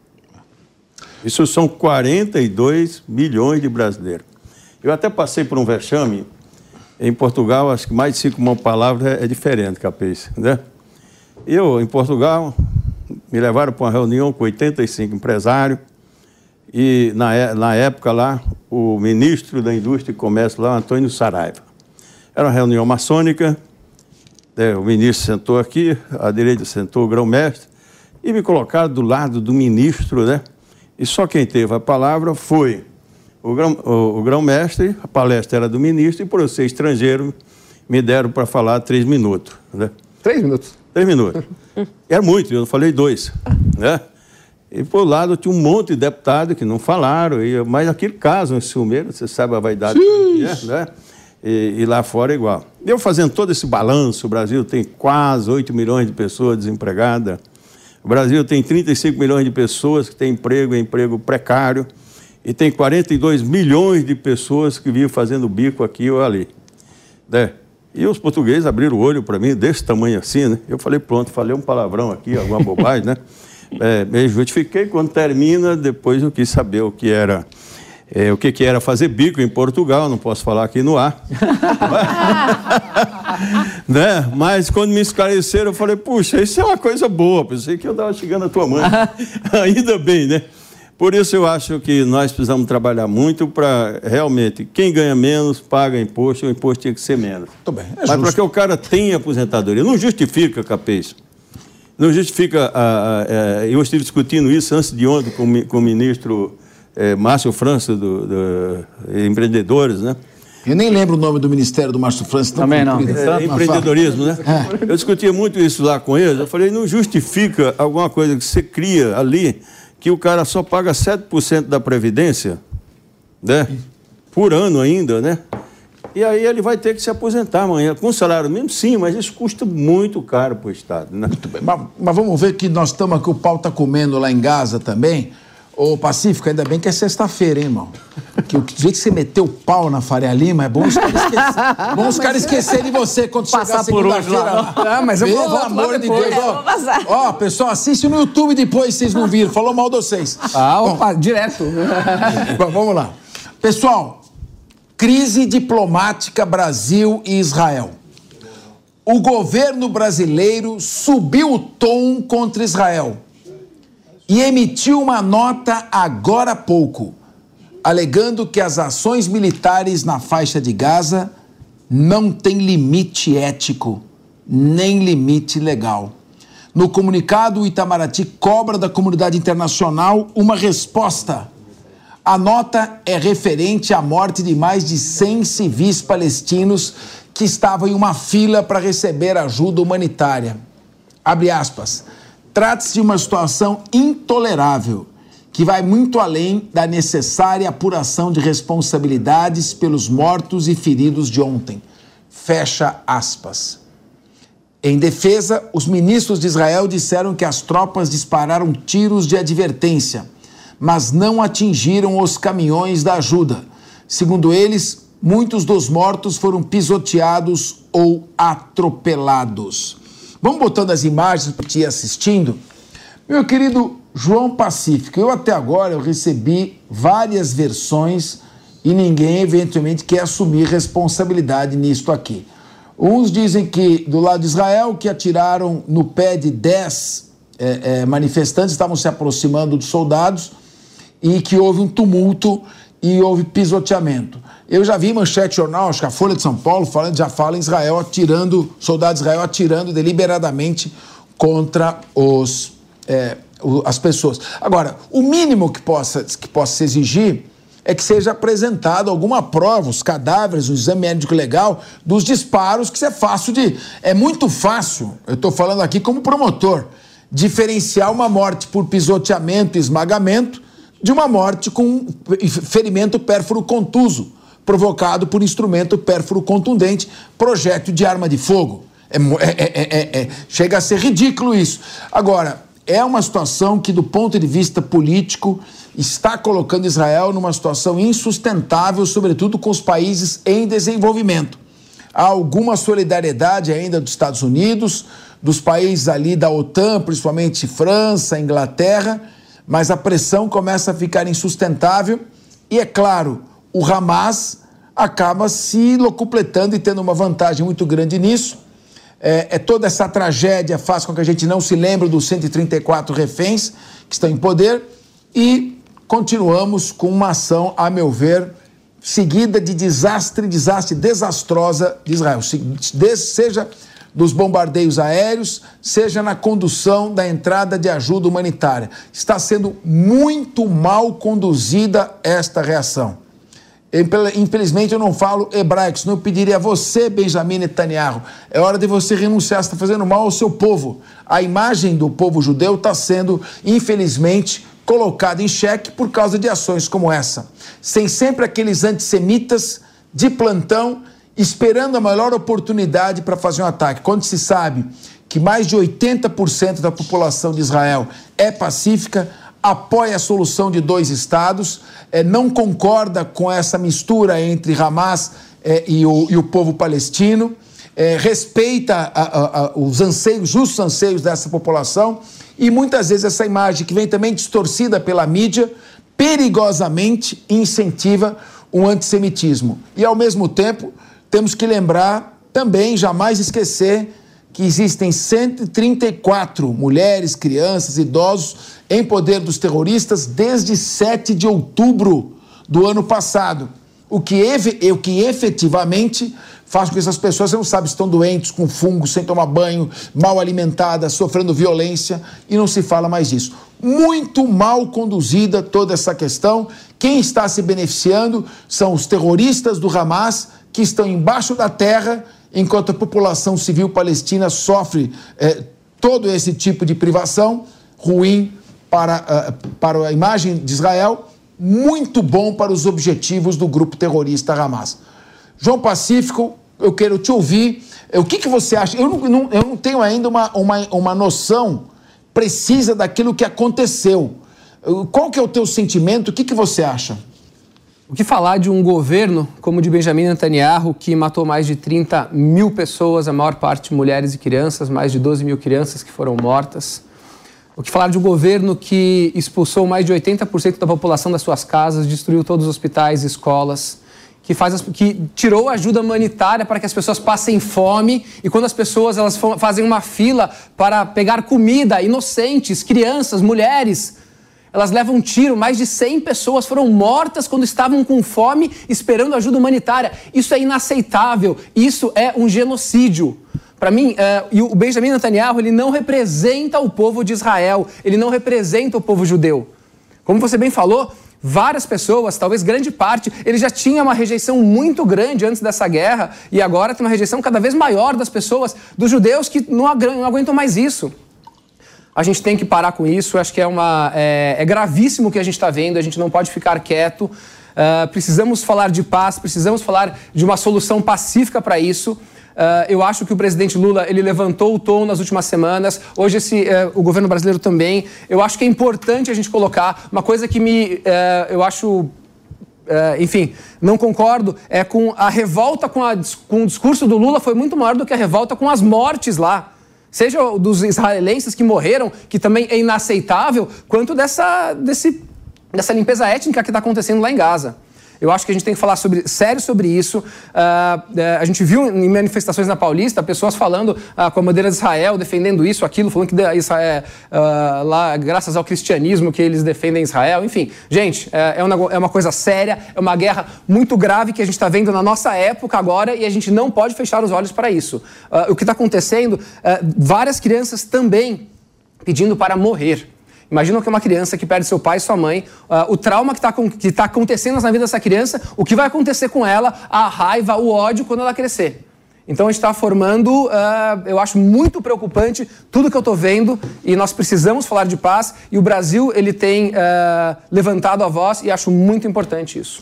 Meu querido Davi Andrade, a primeira coisa que nós temos que lembrar é o seguinte: o Hamas, o grupo terrorista Hamas, começou toda essa confusão.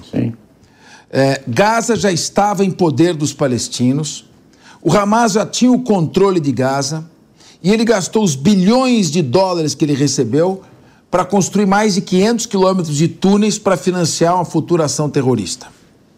O grupo terrorista Hamas não está preocupado com o povo palestino. Não mesmo. Se ele estivesse preocupado com o povo palestino, ele teria cuidado do bem-estar destas pessoas. O que ele fez? Ele invadiu, praticou um ato de tentativa. Ele só não eliminou um número maior porque o exército de Israel chegou até lá. Sim. Eu estive em Israel, eu presenciei a ação violenta do grupo terrorista Hamas. Depois, se tiver, eu passei para a nossa produção, mostrar algumas imagens que eu fiz com o meu celular que mostram essa destruição praticada. É, sequestraram várias pessoas, tem 134 pessoas sequestradas até esse momento. Então, em primeiro lugar, o Hamas é diretamente responsável por isso que está acontecendo com o povo palestino. O grupo terrorista Hamas que atende aos interesses do Irã e não do povo palestino. Sem dúvida. Segundo, eu sempre apoiei, continuarei apoiando sempre a solução de dois estados soberanos em que os palestinos tenham direito à faixa de Gaza e à Cisjordânia da forma como existia antes de 1967. Jerusalém já é algo mais complicado e demandaria uma discussão, uma conversa. Agora, essa reação de Israel, é, abusando dos bombardeios, fazendo uma punição coletiva, longe de atender aos interesses da população de Israel, atende aos interesses do Hamas. Os terroristas são frios. Sim. A população você pode manipular. A população está revoltada, é, é, é, muitos querem vingança, porque foi uma. Imagina aqui no Brasil, faça a proporção do número. De, seriam 30 mil brasileiros mortos num assentado terrorista com metralhadora, não, não, não a bomba. Agora, o governo tem que ter responsabilidade. A primeira obrigação que tem que ter o governo Netanyahu é negociar e trazer vivos os reféns para os seus familiares. E o segundo é pedir ao Yoav Galan, que é o seu ministro da Defesa, e ao general é, é, é, que comanda as forças de defesa de Israel, para que elabore um plano de neutralização do Hamas, ou eliminação mesmo, tirando o eufemismo, sem criar toda essa baderna, essa balbúrdia e organizar a entrada de uma, de, de uma ajuda humanitária de É, maneira né? que, não dê, que não dê esse tipo de desastre. Esse número de pessoas mortas, 30 mil pessoas, desculpe, é inaceitável, mesmo com todo o direito que Israel tem de eliminar esse grupo terrorista que quer a sua destruição. Sem dúvida, sem dúvida. É o pavor da guerra, né? Terror da guerra, né, Capês? Mas é, é, pegando aí a, a- a nota, a manifestação de Itamaraty, eu só não entendi um ponto aqui, e até pergunto para vocês que estão mais inteirados nesse assunto do que eu.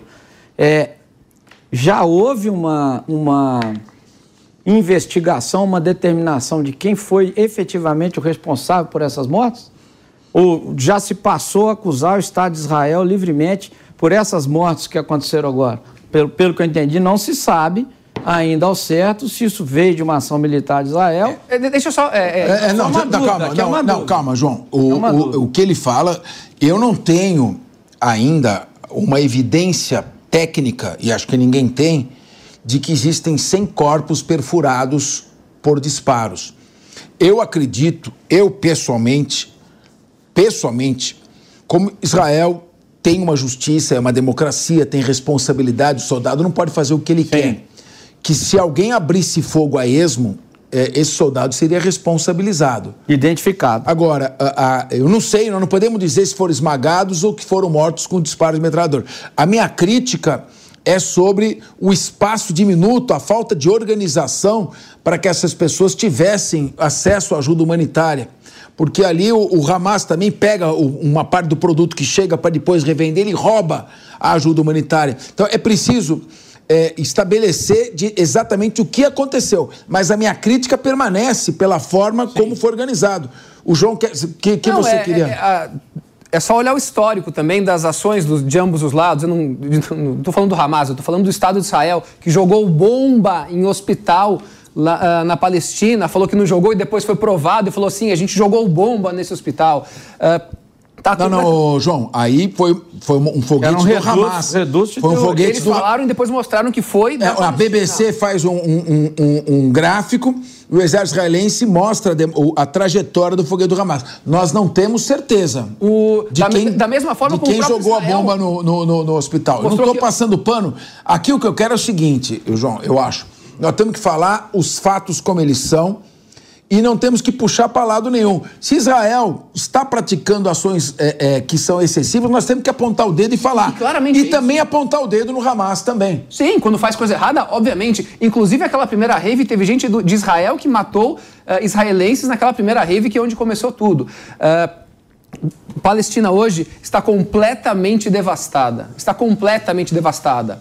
É só olhar todos os comportamentos e, e aí agora até fotos de, de é, uh, Também eu vou, eu vou, vamos deixar a palavra para o Davi. Não, eu só, mas eu só o, o, o, esse negócio de que a gente não foi pode disparos a esmo, isso é o Breno Altman que fala. Eu estive em Israel, vi os vídeos. O que eu vi, eu vou falar apontando a metralhadora e atirando nos jovens ali, os, tentando escapar com, com o veículo, eles atirando para dentro. Vários procuraram se esconder em abrigos, eles colocavam a metralhadora dentro e atiravam. Então, quer dizer, uma coisa é uma coisa, não dá para passar pano no Hamas de, e atribuir essa culpa a disparos acidentais do exército israelense. Sim. A minha crítica é quando você bombardeia, você está matando quem está em cima. Quem está em cima é a população civil. Sim. Quem está embaixo é, são os terroristas. Jogar bomba em um hospital é inadmissível, ainda que ali esteja sendo usado como, como base. Como base. Mesmo. Agora, nós não temos informação. Existe um, um, vídeo do exército israelense mostrando a trajetória do foguete do Hamas. Novamente, o que eu digo é, é qualquer análise que fuja dos fatos concretos é uma análise tendente a ser parcial. Sim. E aqui nós não temos que ser parcial para lado nenhum. Sim. Eu quero ouvir você, Davi Andrade, estou com a palavra e sem interrupções. Israel não tem limite ético ou legal, é essa declaração de Itamaraty, né? Com base em quê? Esse, esse é o meu ponto. É, se provou efetivamente, tudo bem, existe uma agressão ao povo que está lá na faixa de Gaza, ao povo palestino, muitas mortes, essa é a crueldade da guerra mas uma guerra determinada inicialmente por uma ação do Hamas. Né? Não foi Israel que foi lá e bombardeou. Foi o Hamas que invadiu Israel e matou 1.200, 1.300 pessoas. Mas isso é, não esse justifica, é o... Pera, deixa não, ele falar, João. Não estou dizendo que justifica. Nenhuma vida é o terror da Nenhuma guerra. criança que está morrendo hoje, é o terror, ontem, não faz É o terror da guerra. É o terror da guerra. Né? Infelizmente, é o terror da guerra. Agora, o que que Itamaraty tem que subir o tom e falar de Israel, que é a única democracia que existe naquele lugar, gente? É a única democracia que existe naquele fim de mundo é Israel. Espera um pouquinho, espera. É Israel. E aí o Itamaraty vai lá e começa a falar de genocídio. Genocídio virou uma palavra maravilhosa. Todo mundo usa genocídio, né? É genocídio para cá, é genocídio para lá. O que o amigo do Lula faz na, na Venezuela, genocídio não é, né? Lá não tem genocídio, Israel tem genocídio. Quer dizer, é o país se alinhando o que é de pior no mundo. Não estou defendendo Israel, não estou defendendo as ações militares de Israel. Mas o Itamaraty não tem que se meter nisso, ainda mais num tom desse, contra a única democracia que existe no Oriente Médio, gente. Então, quando o governo brasileiro diz isso, ele está se alinhando a quem? Ele está se alinhando a quem? Ele está se alinhando ao grande terrorista que está lá no Irã, financiando o braço operacional que é o Hamas, porque o Hamas é o pobre do operário que está lá, terrorista, né? É, é, é, é, submetido à ideologia, matando os outros. O grande está lá, encastelado nas suas mansões lá no Irã, em outros países do Oriente Médio. E o Brasil vai e marreta Israel de novo. Então vamos marretar Israel. Posso responder rapidamente? Pode. Uh, o Davi perguntou a quem que o governo brasileiro está se aliando quando ele faz essa nota de repúdio. Ele está se aliando às crianças que morreram, às crianças que perderam as mães, às pessoas que estão morrendo, que foram expulsas da sua casa, às pessoas que estão sem pernas, sem braços. E as vítimas de Israel? Quando Sim, eles também. falaram? Falaram? Não, no momento nenhum falaram. Você é favorável a uma não, morte de alguma criança não da, sou de Gaza? favorável a então, nenhuma pronto. morte, mas se o governo brasileiro tem que dizer alguma coisa, que diga das duas partes. Que diga também da, da agressão que Israel sofreu com a invasão de Hamas. Não é crime de guerra o que está acontecendo lá? Oh, não tem esse 30 elemento, mil pessoas mortas? É, aí os 1.200 que foram lá atacados em território israelense. Está errado, eu não estou passando pano. Eu não passo Fora. pano por Hamas. Eu não passo pano por Hamas, que inclusive foi financiado pelo Netanyahu. O, o Netanyahu, ele, ele foi lá, ele financiou o, o Hamas para fortalecer, que fez aquilo lá. João, Oi. João, tem mais dois debatedores na mesa. Desculpa, Por gente. favor. Por favor, bem. Faz favor, Ana, pode falar. Não, eu só queria chamar a atenção para um ponto aqui, é, sem adentrar a profunda tristeza que eu sinto de ver imagens como essa, que o Hamas está, por inabilidade do Benjamin Netanyahu, conseguindo o que ele queria. Porque dia após dia, Israel, e aí nós estamos falando de Israel e não de Netanyahu, e para mim isso é o pior de tudo, porque eu conheço muitos judeus. O povo israelense não está de acordo com as medidas que estão sendo tomadas pelo seu governante, mas a inabilidade do Benjamin Netanyahu, especialmente nos últimos, nas últimas semanas dessa guerra, estão levando o Hamas a conseguir o que querem que é desprestigiar Israel na comunidade internacional e, por incrível que pareça, conseguir apoio. Então, nós estamos vendo uma organização terrorista conseguindo apoio internacional. Se é que isso é possível. Então, assim, é, se eu, que sou uma mera advogada do Brasil, percebo isso, não é possível que a turma que governa Israel junto com o Benjamin Netanyahu não tenha parado para pensar nisso. Eles precisam recalcular a rota e a estratégia deste conflito, porque os reféns continuam lá, tem gente inocente morrendo e eles estão perdendo todo o prestígio internacional que eles sempre tiveram. Pois é. Meu querido Ramalho da Construção, você é um, um, um trabalhador, preza pelos trabalhadores. A construção civil de Israel está completamente paralisada, porque são os palestinos que trabalham nessa construção civil. O povo palestino não pode mais entrar em Israel para trabalhar. Já se fala em importar trabalhadores das Filipinas, do sudeste da Ásia, portanto, aquele povo não terá mais emprego. É, então, é uma tragédia geral. E eu digo o seguinte: essa extrema-direita israelense e o Hamas, eu não estou comparando. O Hamas é um grupo terrorista, extrema-direita é uma orientação política. Mas eles se retroalimentam e impedem que 80% da população é, de Israel equilibrada e a população de Gaza que, e dos palestinos que querem a paz sejam prejudicados. Queria te ouvir, querido. Presidente Capês, Israel me pediu 50 mil operários para a construção civil. Tá aí. Eu se comprometi, estou tentando arrumar 100, ou 300. 100 carpinteiros, 4 engenheiros, tem uma, tem uma relação lá. Então nós pegamos um assessor nosso, que é o Rafael, fala inglês, também fala hebraico. Ele está lá, inclusive, levantando para ver as condições do brasileiro, até por conta disso tudo. Mas voltando para o tema do debate aqui, eu sempre lutei pela vida. Não importa se ele é palestrino ou se ele é judeu. E, até porque a relação minha é ótima com os dois, e libanês, com todo mundo. E o meu setor é um setor dividido, parte são judeus, outra parte quem comanda são os libaneses, você conhece aí. As principais construtoras têm uma relação é, é, é comigo muito, muito grande. Mas, por último, quero dizer que ali já houve uma falha na invasão daquilo parecido com o presídio lá de Rio Grande do Norte, viu? Sem dúvida. Não é possível, com aquela inteligência toda ali, né? alguma coisa desligou alguma coisa para acontecer aquilo, como você conhece. Eu, estou sempre em Israel, nós temos uma base, eu faço parte da instituição ICM, nós estamos em 132 países. E nós temos uma base lá em Israel. Então não é possível aquilo ter acontecido, aquilo tudo, mas também não é possível a gente acreditar que você tem que. Ó, ó, olha, porque o cara matou meu filho, tudo bem, é, no, é, é no impulso, eu quero matar o, a mãe dele, a tia dele. Não, tem que procurar o cara, talvez, que fez isso aí. Agora, matar inocente, quer dizer, acabar com a vida de inocente, não acho uma coisa justa. E acho, uh, por último, é, é, que ali nós estamos falando do judeu, nem do povo de Israel. Mas uh, o Benjamin Netanyahu é um cara que precisava ser preso, ele já estava para ser expulso lá. Ah, Sem dúvida, ele é um, é um mal também para a região. Vinha sendo um mal necessário, agora é um mal desnecessário. Bom, vamos encerrando o nosso programa de hoje. Eu agradeço a audiência. A opinião dos nossos comentaristas não reflete necessariamente a opinião do Grupo Jovem Pan de Comunicação. Realização Jovem Pan News. Step into the world of power, loyalty and luck. I'm gonna make him an offer he can't refuse. With family, cannolis and spins mean everything. Now, you wanna get mixed up in the family business. Introducing The Godfather at ChumbaCasino.com. Test your luck in the shadowy world of The Godfather slot. Someday, I will call upon you to do a service for me. Play The Godfather now at ChumbaCasino.com. Welcome to the family. VGW Group. No purchase necessary. Void where prohibited by law. See terms and conditions. 18 plus.